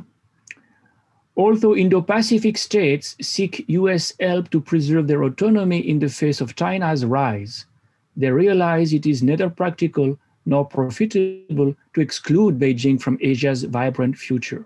Nor do the region's states want to be forced to choose between the two superpowers. That's an interesting, pardon, c'est un changement intéressant dans la façon de présenter les choses. Il ne s'agit pas de rejoindre le camp américain contre la Chine, il ne s'agit pas d'exclure la Chine de la zone qui est appelée un brillant avenir économique, et la Chine est indispensable au fonctionnement de l'économie et du commerce dans cette région. Il, ne s'agit pas non plus d'obliger donc euh, les pays à choisir entre la Chine et les États-Unis. Il s'agit plutôt de faire en sorte que le droit prévale, que la circulation des navires euh, civils comme militaires dans cette partie du monde entre l'Inde, entre l'océan Indien et le Pacifique soient préservés. Bref, c'est une position qui rappelle furieusement la position française et la position allemande, la position européenne sur l'Indo-Pacifique, qui a toujours été celle, euh, en tout cas du côté allemand, euh, de l'équidistance, de la neutralité, de la troisième voie en quelque sorte. Donc on verra ce qu'il en est. Les Indiens se sentent plutôt rassurés, ils sont au centre du jeu. Et euh, pour l'instant, donc, c'est la continuité qui l'emporte, ce qui fait dire, enfin, ce qui fait dire à de nombreux observateurs, observateurs qu'en matière de géopolitique, les alternances ne, ne se traduisent pas nécessairement par des virages. Il peut y avoir des inflexions, il y en aura sans doute, mais pour l'instant, l'essentiel, entre guillemets, est préservé. Voilà, je m'arrête là. Je te remercie, Christophe. Alors, je, vais reprendre la main parce que Yann peut nous entendre, mais, comme il a une connexion un peu instable au niveau de l'image, euh, voilà, nous nous sommes mis d'accord que, j'allais reprendre la, main euh, pour la, pour la suite et pour la, pour la fin. Euh, j'en profite aussi pour inviter les, les auditeurs à, à commencer à poser leurs questions sur le, donc, le, QR. Euh, euh, si vous avez des, questions, il y, en a, déjà quelques-unes qui sont arrivées, mais profitez-en profitez parce que je, vais me donner la parole, euh, mais je vais essayer de, ne pas être trop long, comme, mes camarades. Je vois qu'il y a quelques questions qui arrivent pour que après je puisse euh, gérer en effet les, questions et les poser à nos différents euh, intervenants. Alors pour, terminer un petit peu ce tour du monde euh, géopolitique, quelques mots de, de, ma part sur le, sur le Proche-Orient, un Proche-Orient dans lequel il y a eu des, au cours de l'année écoulée des réalignements stratégiques extrêmement importants qui se sont matérialisés par euh, la signature euh, à Washington des accords dits d'Abraham euh, entre le Premier ministre israélien Benjamin Netanyahou et les ministres des Affaires étrangères du Bahreïn et surtout des Émirats arabes unis sous les auspices du président Trump. ces accords sont, sont, importants d'abord parce que ils, ils, ont une portée géopolitique extrêmement importante. Euh, certes, il existait depuis une quinzaine d'années déjà des relations bilatérales euh, discrètes, commerciales et militaires entre Israël et les pays du Golfe, les échanges commerciaux existaient déjà, en particulier en particulier avec, avec les, différents pays du, Golfe, qui faisaient de ces pays du Golfe la, troisième destination commerciale d'Israël au, Moyen-Orient après l'autorité palestinienne et la, et la, et la Turquie. mais une coopération officieuse c'est une chose, y compris d'ailleurs euh, au niveau euh, militaire. Hein, ces coopérations avec les Émirats arabes en particulier existaient déjà aussi en catimini. Mais encore une fois, une coopération officieuse, c'est une chose. L'officialisation et la normalisation euh, pleine et entière, diplomatique, économique et commerciale, c'est tout à fait autre chose. et donc, en ce sens-là, indéniablement, 2020 a marqué une, une étape absolument à mon sens, euh, importante dans, la réorganisation euh, euh, du, Moyen-Orient. Le dernier traité de paix en bonne et due forme qui avait été signé entre Israël et un pays arabe datait de 1994. Donc on voit que ça fait 26, ans. Hein. Et, là, il y, a, vraiment, je dirais, une, étape qui a été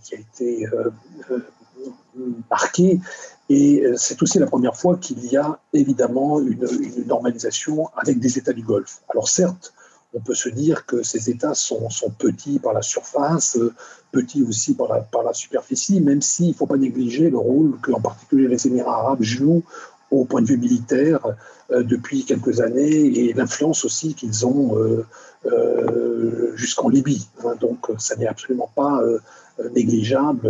il faut aller au-delà de, du caractère euh, en fait relativement en effet euh, réduit en, surface de ces pays, surtout si on regarde la surface utile, si je puis dire, mais qui en même temps sont très riches, hein, comme, comme vous le savez, en particulier du, fait du pétrole et du, et du gaz. Mais d'un point de vue purement géopolitique, euh, ce que la normalisation d'été 2020 montre aussi, c'est que dans le fond, il y a une, on escamote en fait complètement euh, la question palestinienne, alors même que euh, l'initiative euh, de paix arabe, qui est déjà ancienne, hein, qui date de 2002, liait explicitement la reconnaissance de l'État d'Israël au retrait par Israël des territoires occupés en 1967 et à la création d'un État palestinien indépendant. En fait, cette condition, en quelque sorte, est passée pour pertes et profits dorénavant. Euh, euh, on, affiche dans le fond très clairement euh, que la question palestinienne est absolument, je dirais, secondaire par rapport à des questions autrement plus cruciales dans la périphérie, dans, l'espace du, Golfe et la question évidemment qui est, centrale pour les, pour les États du Golfe et aussi pour Israël, c'est la question de l'Iran à l'évidence.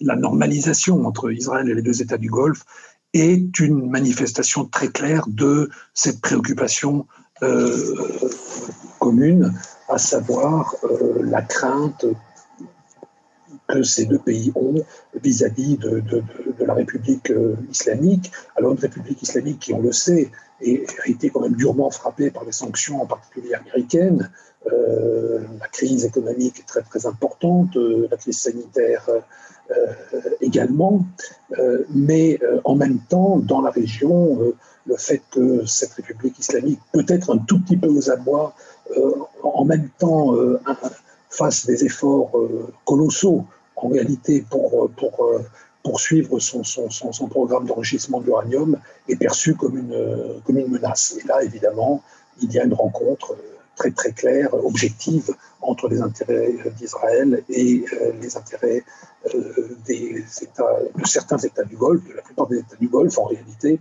euh, et en particulier des Émirats arabes que je viens d'évoquer. Mais bien évidemment, tout le monde sait que derrière les, Émirats arabes, il y a aussi l'Arabie saoudite, qui partage évidemment la même préoccupation face à la montée en puissance euh, régionale de, l'Iran. C'est une préoccupation ancienne hein, qui date de, vraiment très très longtemps euh, euh, maintenant et, qui n'a été que aller en, en, croissant au cours des dernières années. Et, bien évidemment, il n'y a aucune surprise, la normalisation qui a eu lieu au cours de l'été dernier n'aurait pas pu se faire à l'évidence sans un assentiment des, des, des Saoudiens.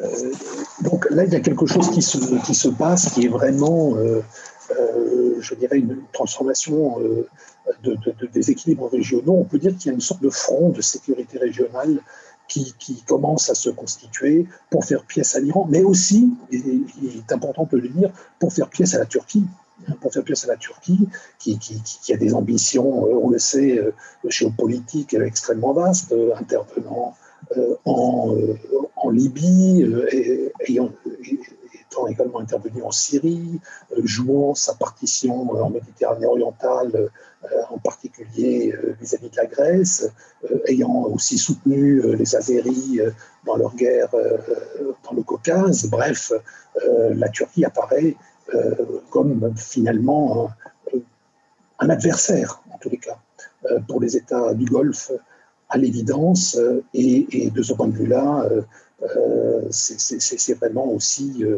cette, cette, ce rapprochement avec, Israël doit aussi être vu dans cette, dans cette opposition à la Turquie, et donc derrière la Turquie, l'opposition à toute la mouvance des frères musulmans, hein, contre laquelle les Émirats arabes unis sont, sont, vent debout depuis, des, années.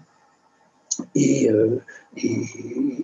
toutes les, actions diplomatiques que, ces, États, et en particulier que les Émirats ont, eu ces dernières années, ont aussi euh, dans la ligne de mire euh, la, mouvance des, des, frères, euh, musulmans.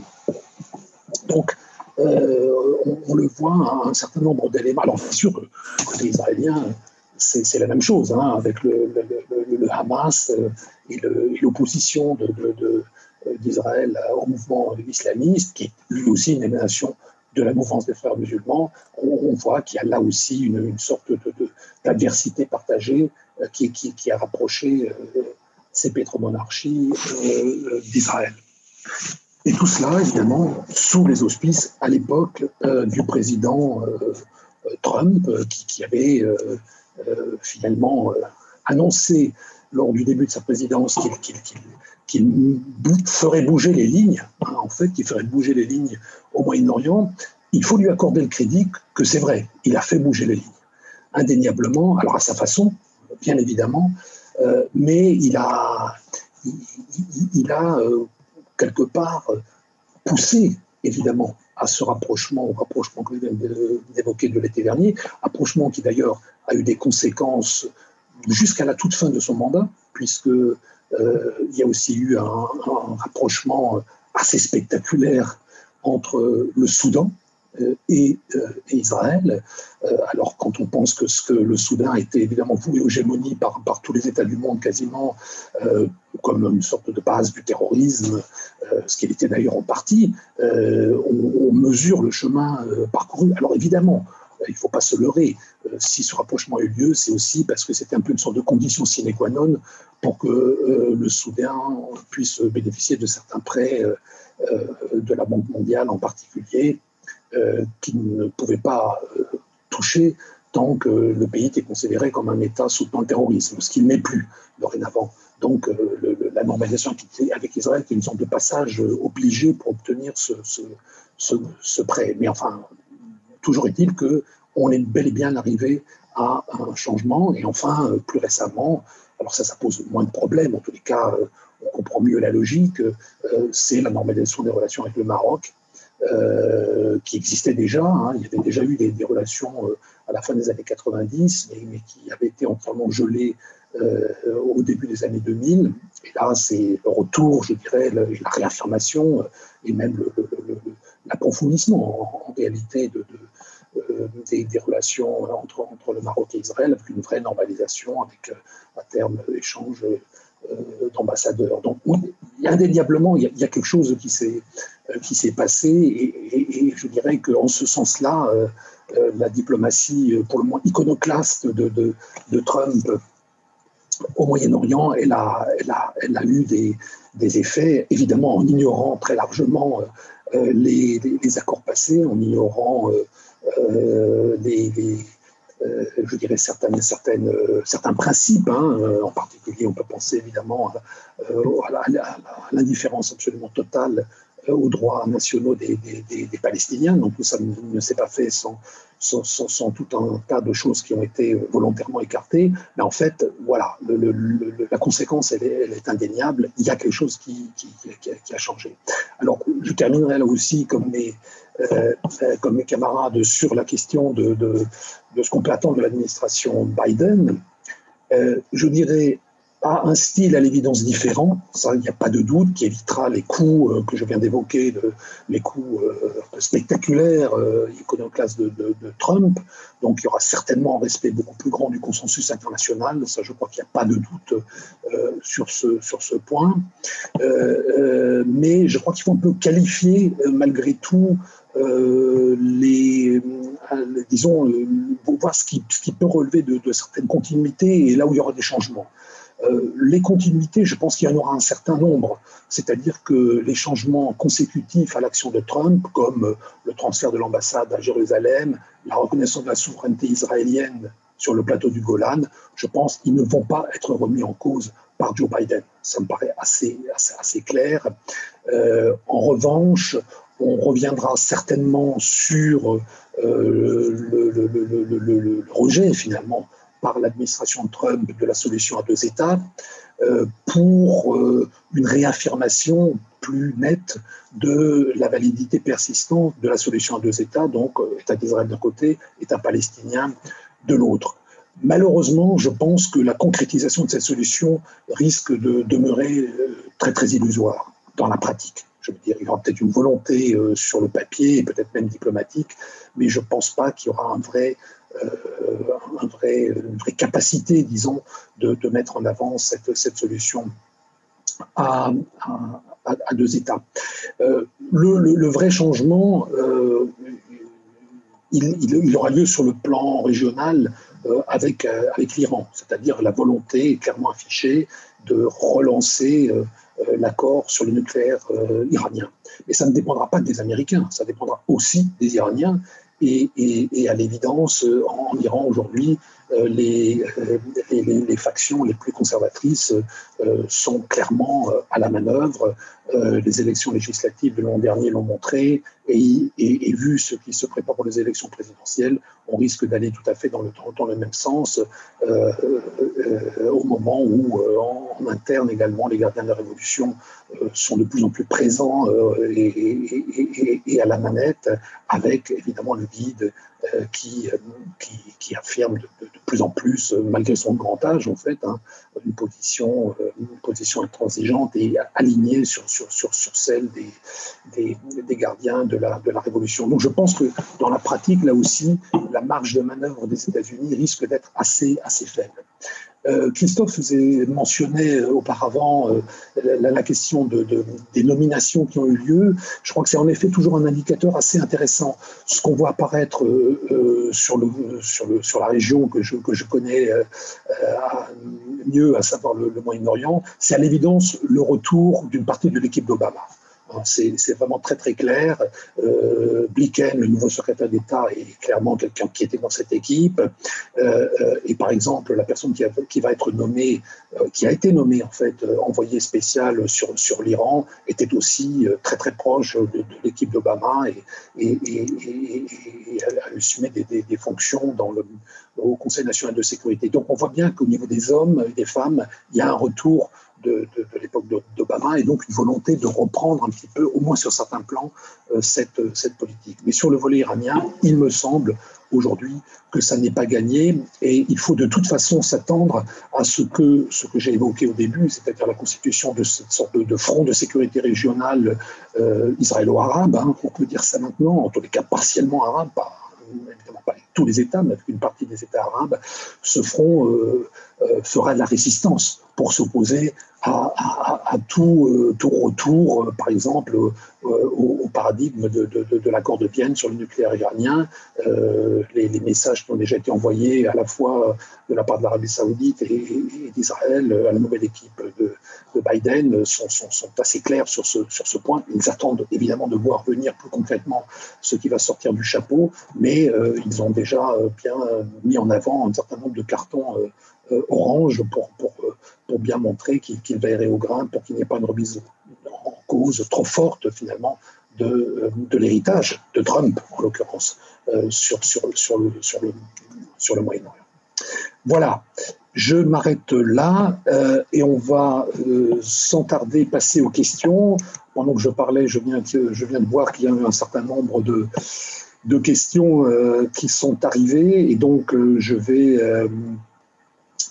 je vais euh, les prendre un petit peu, pas nécessairement comme elles sont arrivées, je vais essayer de les regrouper euh, lorsque c'est possible, mais je vais commencer quand même à donner la priorité à ceux qui ont posé les, questions les, premiers. Alors, il peut-être on peut peut-être commencer une question qui s'adresse très clairement à, euh, Alice Ekman, mais d'autres peuvent aussi éventuellement, parmi, les, présentateurs, peuvent, peuvent y répondre.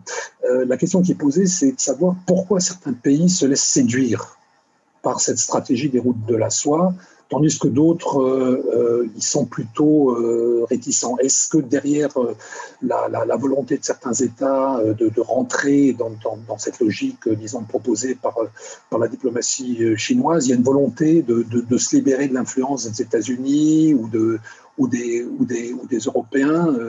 en gros, donc c'est pas tellement finalement la question qui de, la, question, on pourrait, on pourrait la résumer en disant c'est pourquoi ce pouvoir de séduction finalement des routes de la soie vis-à-vis de certains pays? Donc, je ne sais pas si Alice peut oui, oui, avec plaisir, oui. Euh, l'analyse ne doit pas, à mon avis, être toujours géostratégique quand on parle des routes de la soie. Elle est très pragmatique, en fait.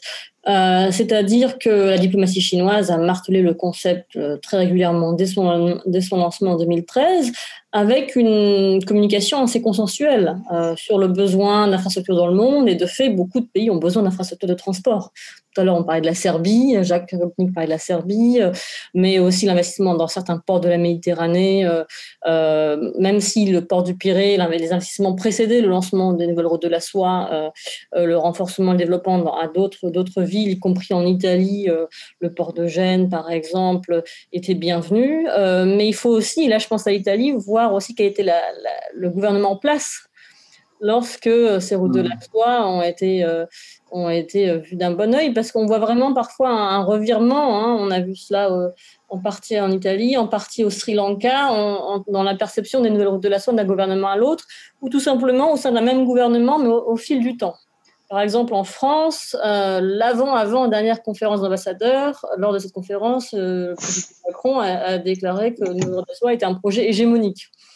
Euh, cette qualification vient après euh, trois à quatre ans d'analyse du projet chinois et à une prise de conscience que ce n'était pas qu'un projet d'infrastructure, mais euh, d'un point de vue de l'analyse en tout cas du, du Quai d'Orsay, qu'il y avait là une lecture géostratégique qui devait être amenée. Mais beaucoup de pays qui ont été séduits par le projet l'ont fait pour, pour, des raisons que l'on considère pragmatiques, accès aux infrastructures. De fait, la Chine, les entreprises de BTP sont en mesure de livrer en général, selon des délais plus courts que de nombreux concurrents étrangers, des infrastructures maintenant de qualité et à coût relativement bas, et, souvent sans conditionnalité, comme on, le rappelait.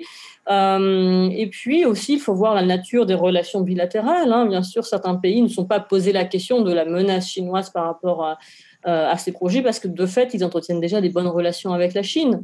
Euh, je pense euh, au Pakistan, même si on a vu qu'après, dans les faits, il y a des, il y a des difficultés de, opérationnelles de, de, développement du projet sur le terrain.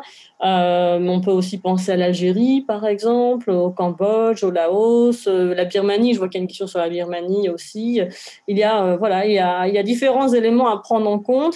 Et il faut bien se rappeler que lorsqu'on parle des nouvelles routes de la soie, la Chine a lancé le projet, le concept, avant elle-même d'avoir clairement défini euh, les orientations euh, et, euh, et, les objectifs euh, finaux. Hein. Au départ, c'était présenté comme un, projet d'infrastructure et on voit que c'est un projet diplomatique, c'était aussi un projet qui vise à, construire des coalitions, à organiser des forums multilatéraux et c'est cette dimension-là peut-être ensuite qui a posé problème à un certain nombre de, de pays européens. Par exemple, faut-il ou pas participer au forum des routes de la soie de 2017 ou 2019 À quel niveau?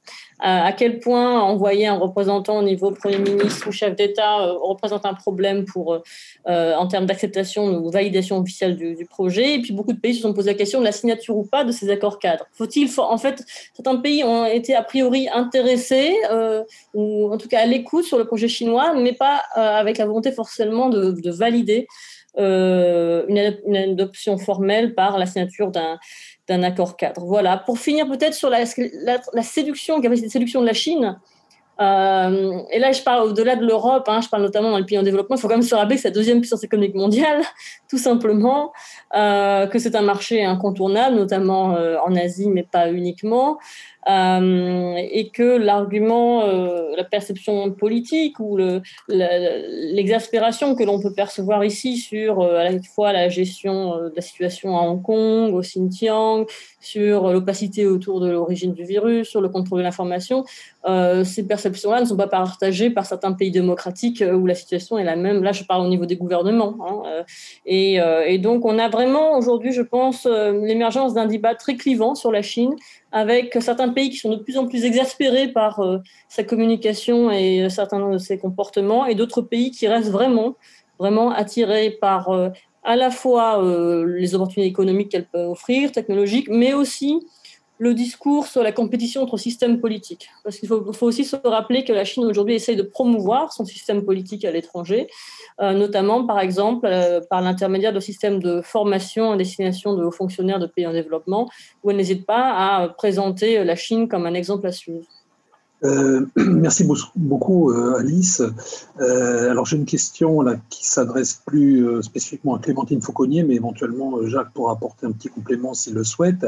La, question, c'est de savoir comment, je, dis la question, peut-on favoriser le dialogue entre la France et l'UE avec la Russie dans le contexte actuel? En gros, comment peuvent évoluer les relations donc euh, euh, franco-européennes et, Russie d'un autre côté, avec euh, alors qu'il y a des questions évidemment de l'Ukraine, la Biélorussie, Navalny, et la question évidemment que vous avez aussi évoquée dans votre présentation, Clémentine, de, de la, la, stabilisation un peu du système poutinien.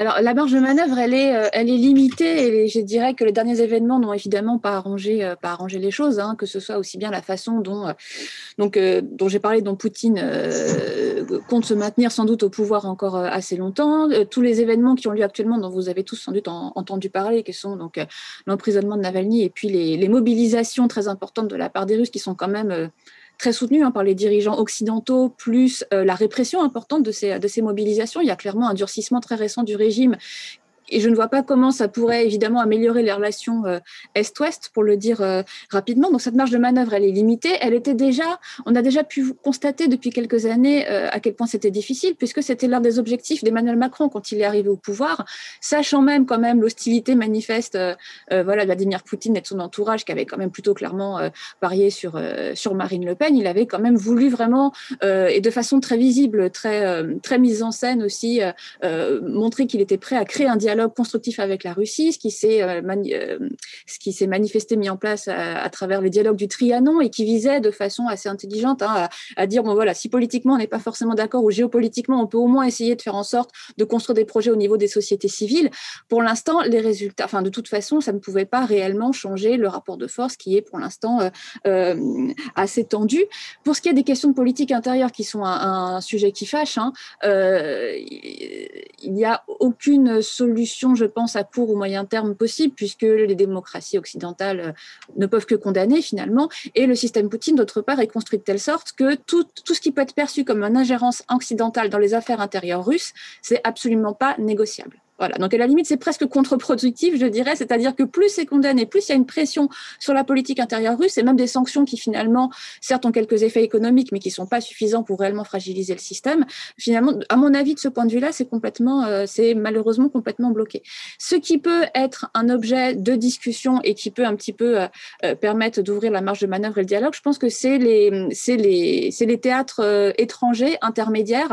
Je pense notamment évidemment à la question de la Biélorussie, hein, qui a, donc, qui a beaucoup fait parler euh, d'elle euh, qui est toujours en cours, hein, euh, qui a commencé cet été. Là, plus récemment, cet automne, il y a eu quand même l'affaire entre l'Arménie, le conflit entre l'Arménie et l'Azerbaïdjan, où pour l'instant, c'est pour l'essentiel la Russie et la Turquie qui sont présentes. Pour l'instant, la France et les États-Unis, qui normalement faisaient pleinement partie euh, de, auraient dû être à la table de négociation en tant que médiateurs, ont été euh, pour l'instant euh, écartés. je pense que c'est plutôt sur ces théâtres-là que la Russie, en, en tant qu'interlocuteur privilégié, peut éventuellement faire des concessions, rentrer en négociation, et que les rapports peuvent éventuellement en partie se, non pas s'assouplir, mais que le dialogue peut être maintenu. Voilà. Mais sinon, sinon la marge de manœuvre est extrêmement étroite et elle peut même continuer à s'envenimer, soit par des sanctions, soit au cas où euh, le projet Nord Stream 2, donc ce gazoduc qui part de Russie et qui doit euh, alimenter, euh, arriver en, Allemagne, était suspendu, ce qui ferait que continuer finalement à rendre la marge de manœuvre de plus en plus étroite. voilà, donc j'ai une réponse plutôt pessimiste sur ces questions-là. Merci, merci Clémentine. Jacques, tu veux rajouter éventuellement quelque chose sur ce point? Oh, je crois que Clémentine a dit l'essentiel. Peut-être simplement rappeler quelle était, disons, la motivation de Macron. Euh, c'était lié au, sujet précédent sur la Chine.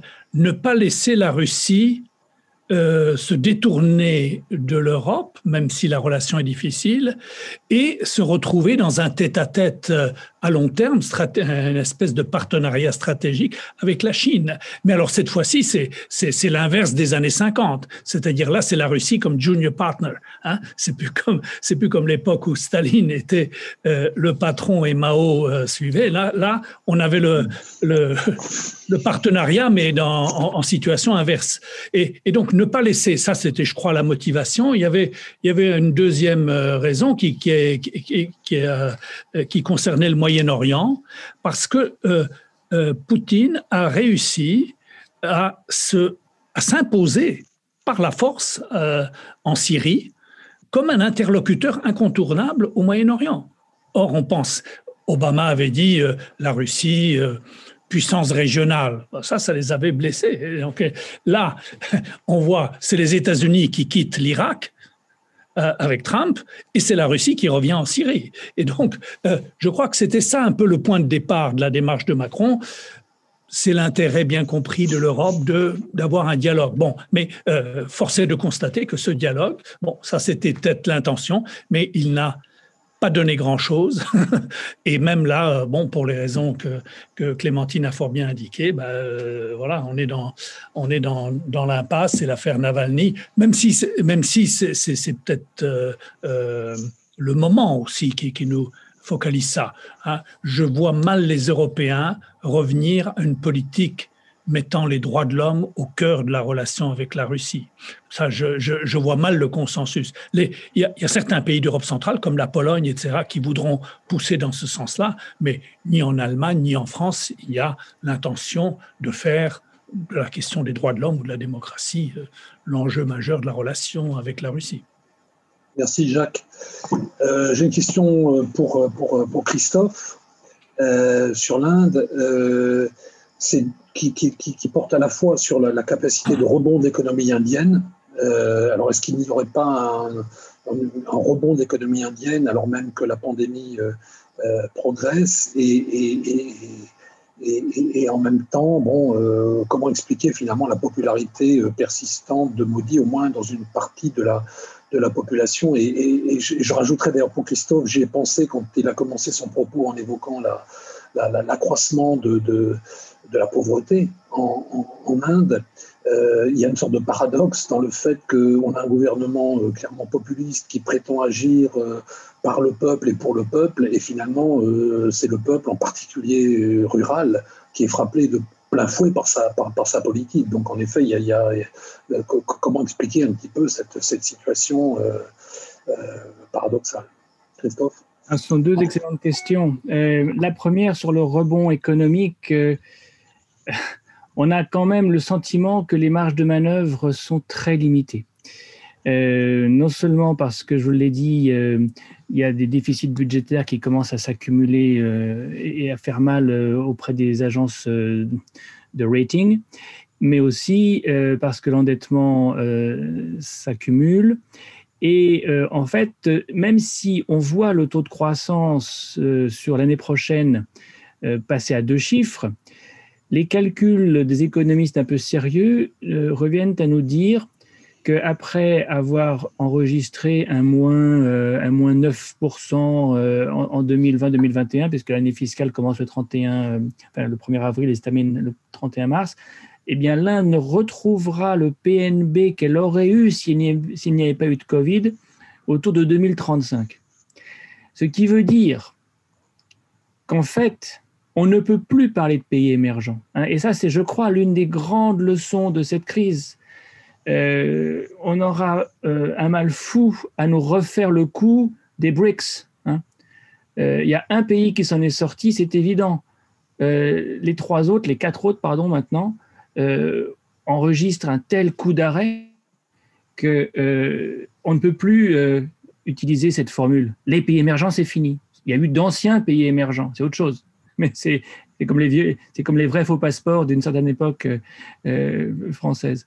Alors, Qu'est-ce que ça veut dire pour l'Inde? Ça veut dire, et là je me projette dans un avenir euh, plus lointain, qu'il euh, n'est pas impossible que pour résister à la Chine, si celle-ci continue à lui faire très peur, le rapprochement que j'évoquais avec les États-Unis ben, fasse que l'Inde revienne sur cette doctrine du non-alignement à laquelle elle a tellement tenu et finisse même par accepter d'avoir des alliés. L'Inde n'a jamais voulu avoir d'alliés. L'Inde n'a jamais voulu entrer dans aucun système d'alliance. Mais là, affaibli économiquement, vulnérable vis-à-vis d'une Chine qui lui fait de plus en plus peur, eh bien, c'est peut-être le moment où, alors là, ce serait le degré suprême de la pakistanisation, l'Inde devient le client state, l'état client d'une puissance américaine qui cherche à faire du containment. Alors, on ne fait plus du containment anti-soviétique avec les Pakistanais comme on le faisait dans les années euh, de la guerre froide. On fait du containment anti-chinois avec un autre état euh, client qui pourrait bien être l'Inde. Ça, c'est peut-être la géopolitique de l'Asie à 15, 20, 30 ans. Et, on est obligé, nous, de raisonner à cette échéance. en tout cas, on, on a intérêt à le faire parce que personne d'autre le fait, donc il faut qu'on essaye.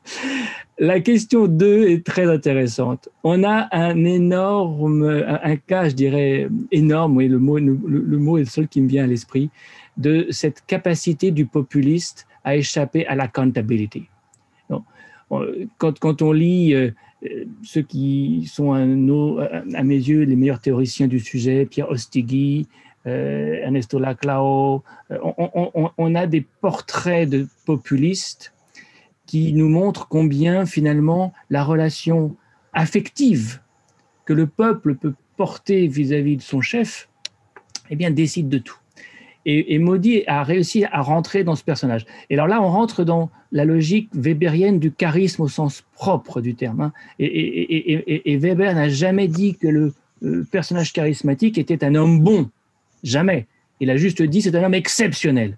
Maudit est un homme exceptionnel qui entre dans la troisième dimension. Il rappelle d'ailleurs le Mahatma Gandhi. La dévotion qui est portée vis-à-vis de Maudit est très similaire à celle qu'on portait au Mahatma Gandhi. C'est un magicien, c'est un homme qui a des pouvoirs, c'est un homme qui est au-dessus du politique. Alors, quand on est au-dessus du politique, et d'ailleurs il s'est fait pousser une barbe qui rappelle euh, très euh, furieusement euh, la, figure du gourou, ah ben on échappe forcément au jugement, on est au-dessus. Et là aujourd'hui, quand on regarde le découplage entre la popularité de Modi et celle de son parti, on est sur un rapport de 1 à 3 quasiment. Hein. Il y a 80% de taux d'approbation pour Modi, on est à peine à 30 pour son parti, parce qu'il est entrer dans une autre dimension. Alors, il est dans une autre dimension parce qu'il entretient ce mythe. Tous les mois, il parle plusieurs heures à la télévision, à la radio, à l'oreille des Indiens. Et il parle aux pauvres. Alors justement, c'est ça le grand paradoxe. La pauvreté s'accroît, mais les pauvres sont convaincus qu'ils travaillent pour eux. Ça, rappelle, une, je termine là-dessus, mais ça me rappelle une phrase de Vassili Grossman dans Vie et Destin, où vous avez trois personnes de la même famille. L'une dit Si Staline savait ce qui se passe dans les goulags quand même, il y mettrait fin. Et la fille dit oui, mais il l'empêche de savoir la vérité. Et le père dit, bah, vous savez, c'est lui qui a tout organisé. Donc, on est avec en Inde aujourd'hui, dans chaque famille d'ailleurs, des gens qui pensent que, évidemment, il est au-dessus de tout ça, il n'y est pour rien, et d'autres qui disent au contraire, bah, c'est à cause de lui tout ça. Merci Christophe. Euh, alors je vais peut-être répondre à une, question aussi sur le, sur le Moyen-Orient, comme ça toutes les, toutes les régions finalement auront été, auront été servies. Euh, alors la question, euh, c'était une question qui portait plus largement sur ce qu'on avait appelé les printemps arabes, dont on avait bah, justement l'an passé, enfin cette année plutôt, même début, début d'année, fêté le dixième anniversaire, si je puis dire, avec la, la, la révolution tunisienne. Bon, bah, comme nous le savons tous, le, bilan de ces printemps est quand même euh, extrêmement, à la fois modeste, puisqu'il n'a permis de véritables transitions que, que, précisément en, Tunisie. Pour le reste, son bilan est, pour le moins catastrophique, puisqu'il a conduit quand même à des, effondrements d'État, euh, à la Syrie, euh, Libye, le Yémen, etc., euh, sans que finalement on, ne voit une perspective positive sortir de, tout cela. Donc ce qui paraît assez clair, c'est que ces mouvements de contestation euh, aujourd'hui, euh, ils n'ont pas vraiment d'avenir. Il y a le cas un peu exceptionnel de l'Algérie, c'est vrai, mais précisément l'Algérie avait très très peu été touchée par par, les printemps arabes en, 2011. Donc il n'y a, pas eu de, de, vraie euh, remise en cause du, pouvoir qui appartient toujours un petit peu à la même euh, euh, oligarchie. Pour le reste, je dirais que ces, mouvements de contestation ont pour la plupart assez largement disparu. Et ce qui a beaucoup changé aussi, je crois qu'il faut le dire, c'est que il y a du côté je dirais, d'une bonne partie de ce qu'on appelle la communauté internationale, la recherche avant tout de stabilité. C'est-à-dire que euh, on a vu ce que donnaient précisément des, des, des, des mouvements de contestation, mais, mais, sans qu'il y ait une, vraie euh, offre politique structurée face à des pouvoirs autoritaires qui ne voulaient pas céder la place. On peut penser à la Syrie, donc ça a conduit à un chaos euh, euh, à la fois interne et régionale absolument colossale, avec des interventions extérieures de tous ordres, des réfugiés dans tous les sens, euh, le développement de l'islamisme euh, radical, voire l'État islamique, etc., etc. Donc, énormément, énormément d'instabilité. Donc, ce qui, ce qui, me paraît assez clair, c'est qu'il y a une, il y a, il y a une, en ce sens-là, il y a une prime aujourd'hui qui est donnée au, au, régime conservateur, aux régimes qui ont entamé d'ailleurs la contre-révolution euh, arabes, on peut penser en particulier aux monarchies du Golfe. Et, pour beaucoup d'États extérieurs, euh, je dirais que euh, à tout prendre, il vaut mieux ces régimes-là que se lancer à nouveau dans une sorte d'aventureuse quête de la liberté qui, conduirait à un chaos un chaos supplémentaire. Donc on est, plutôt, à mon avis, dans ce type de configuration. Et, comme on évoquait l'administration Biden à plusieurs reprises, je pense qu'elle sera peut-être en effet, en termes de message, un peu plus attentive à la question des droits de l'homme, etc. Mais je pense qu'en même temps, elle sera assez prudente. parce qu'elle elle, a conscience, euh, certains, euh, certains de ses responsables ont, tout à fait conscience que, que, euh, qu'il vaut mieux essayer de, conserver une relative stabilité dans la région plutôt que de s'engager à nouveau dans, euh, dans, une logique qui pourrait euh, accroître encore des, situations, des, forces centrifuges qui, qui, ne pourraient être que, que négatives. Voilà. Ben, je crois que nous avons déjà dépassé le, temps qui nous était imparti. Je m'excuse pour, euh, on n'a pas pu répondre à toutes les questions, et en particulier des questions de toute façon euh, pour lesquelles nous n'avions pas vraiment de réponse parce que ce n'était pas vraiment dans notre champ de compétences. Euh, et je me permets de renvoyer les lecteurs au numéro d'Alternative économique pour toutes les questions concernant, euh, par exemple, l'environnement ou, des questions euh, concernant l'Afrique. On n'a pas pu aborder l'Afrique parce que nous n'avions pas de compétences particulières autour de l'écran, mais euh, dans le numéro d'alternatives économiques, donc dans le hors-série Quel monde en 2021, vous trouverez tout un tas de réponses à ces, à ces questions. Je ne peux que vous inviter à, à, lire ce, ce numéro que vous pouvez trouver dans, dans tous les kiosques si vous n'êtes pas abonnés. Voilà, donc je, remercie d'abord en, premier lieu tous les intervenants, euh, Clémentine Fauconnier, Alice Ekman, Jacques Rupnik, euh, Christophe, euh, pour, pour, leur, pour leur intervention, pour la réponse à, la question qui leur a été posée. Et je remercie aussi tous les participants pour, pour, leur, pour leur écoute. Et je les invite à, à, venir régulièrement aussi sur le site du série dans les, dans les semaines qui viennent pour voir les autres, pour le moment, euh, webinaires que nous organisons. Euh, à défaut de pouvoir les, accueillir dans notre, dans notre salle, je me rends compte que ça va faire tout doucement presque un an que cette salle n'a pas vu de, de, de, public. C'est quand même assez, assez euh, incroyable à bien des égards, mais pourtant c'est vrai. Donc je crois que malheureusement, je suis sûr que malheureusement ça va, ça va continuer, qu'on va, on, va pouvoir fêter une année de, de, de, salle vide, si je puis dire, mais euh, j'espère quand même avoir le plaisir un jour de vous, de vous, euh, de vous revoir euh, autrement que, derrière des noms qui sont alignés à droite de mon écran, mais sans que je puisse pouvoir, sans qu'on puisse interagir de façon plus active. En tous les cas, euh, merci à tous et, et bonne soirée.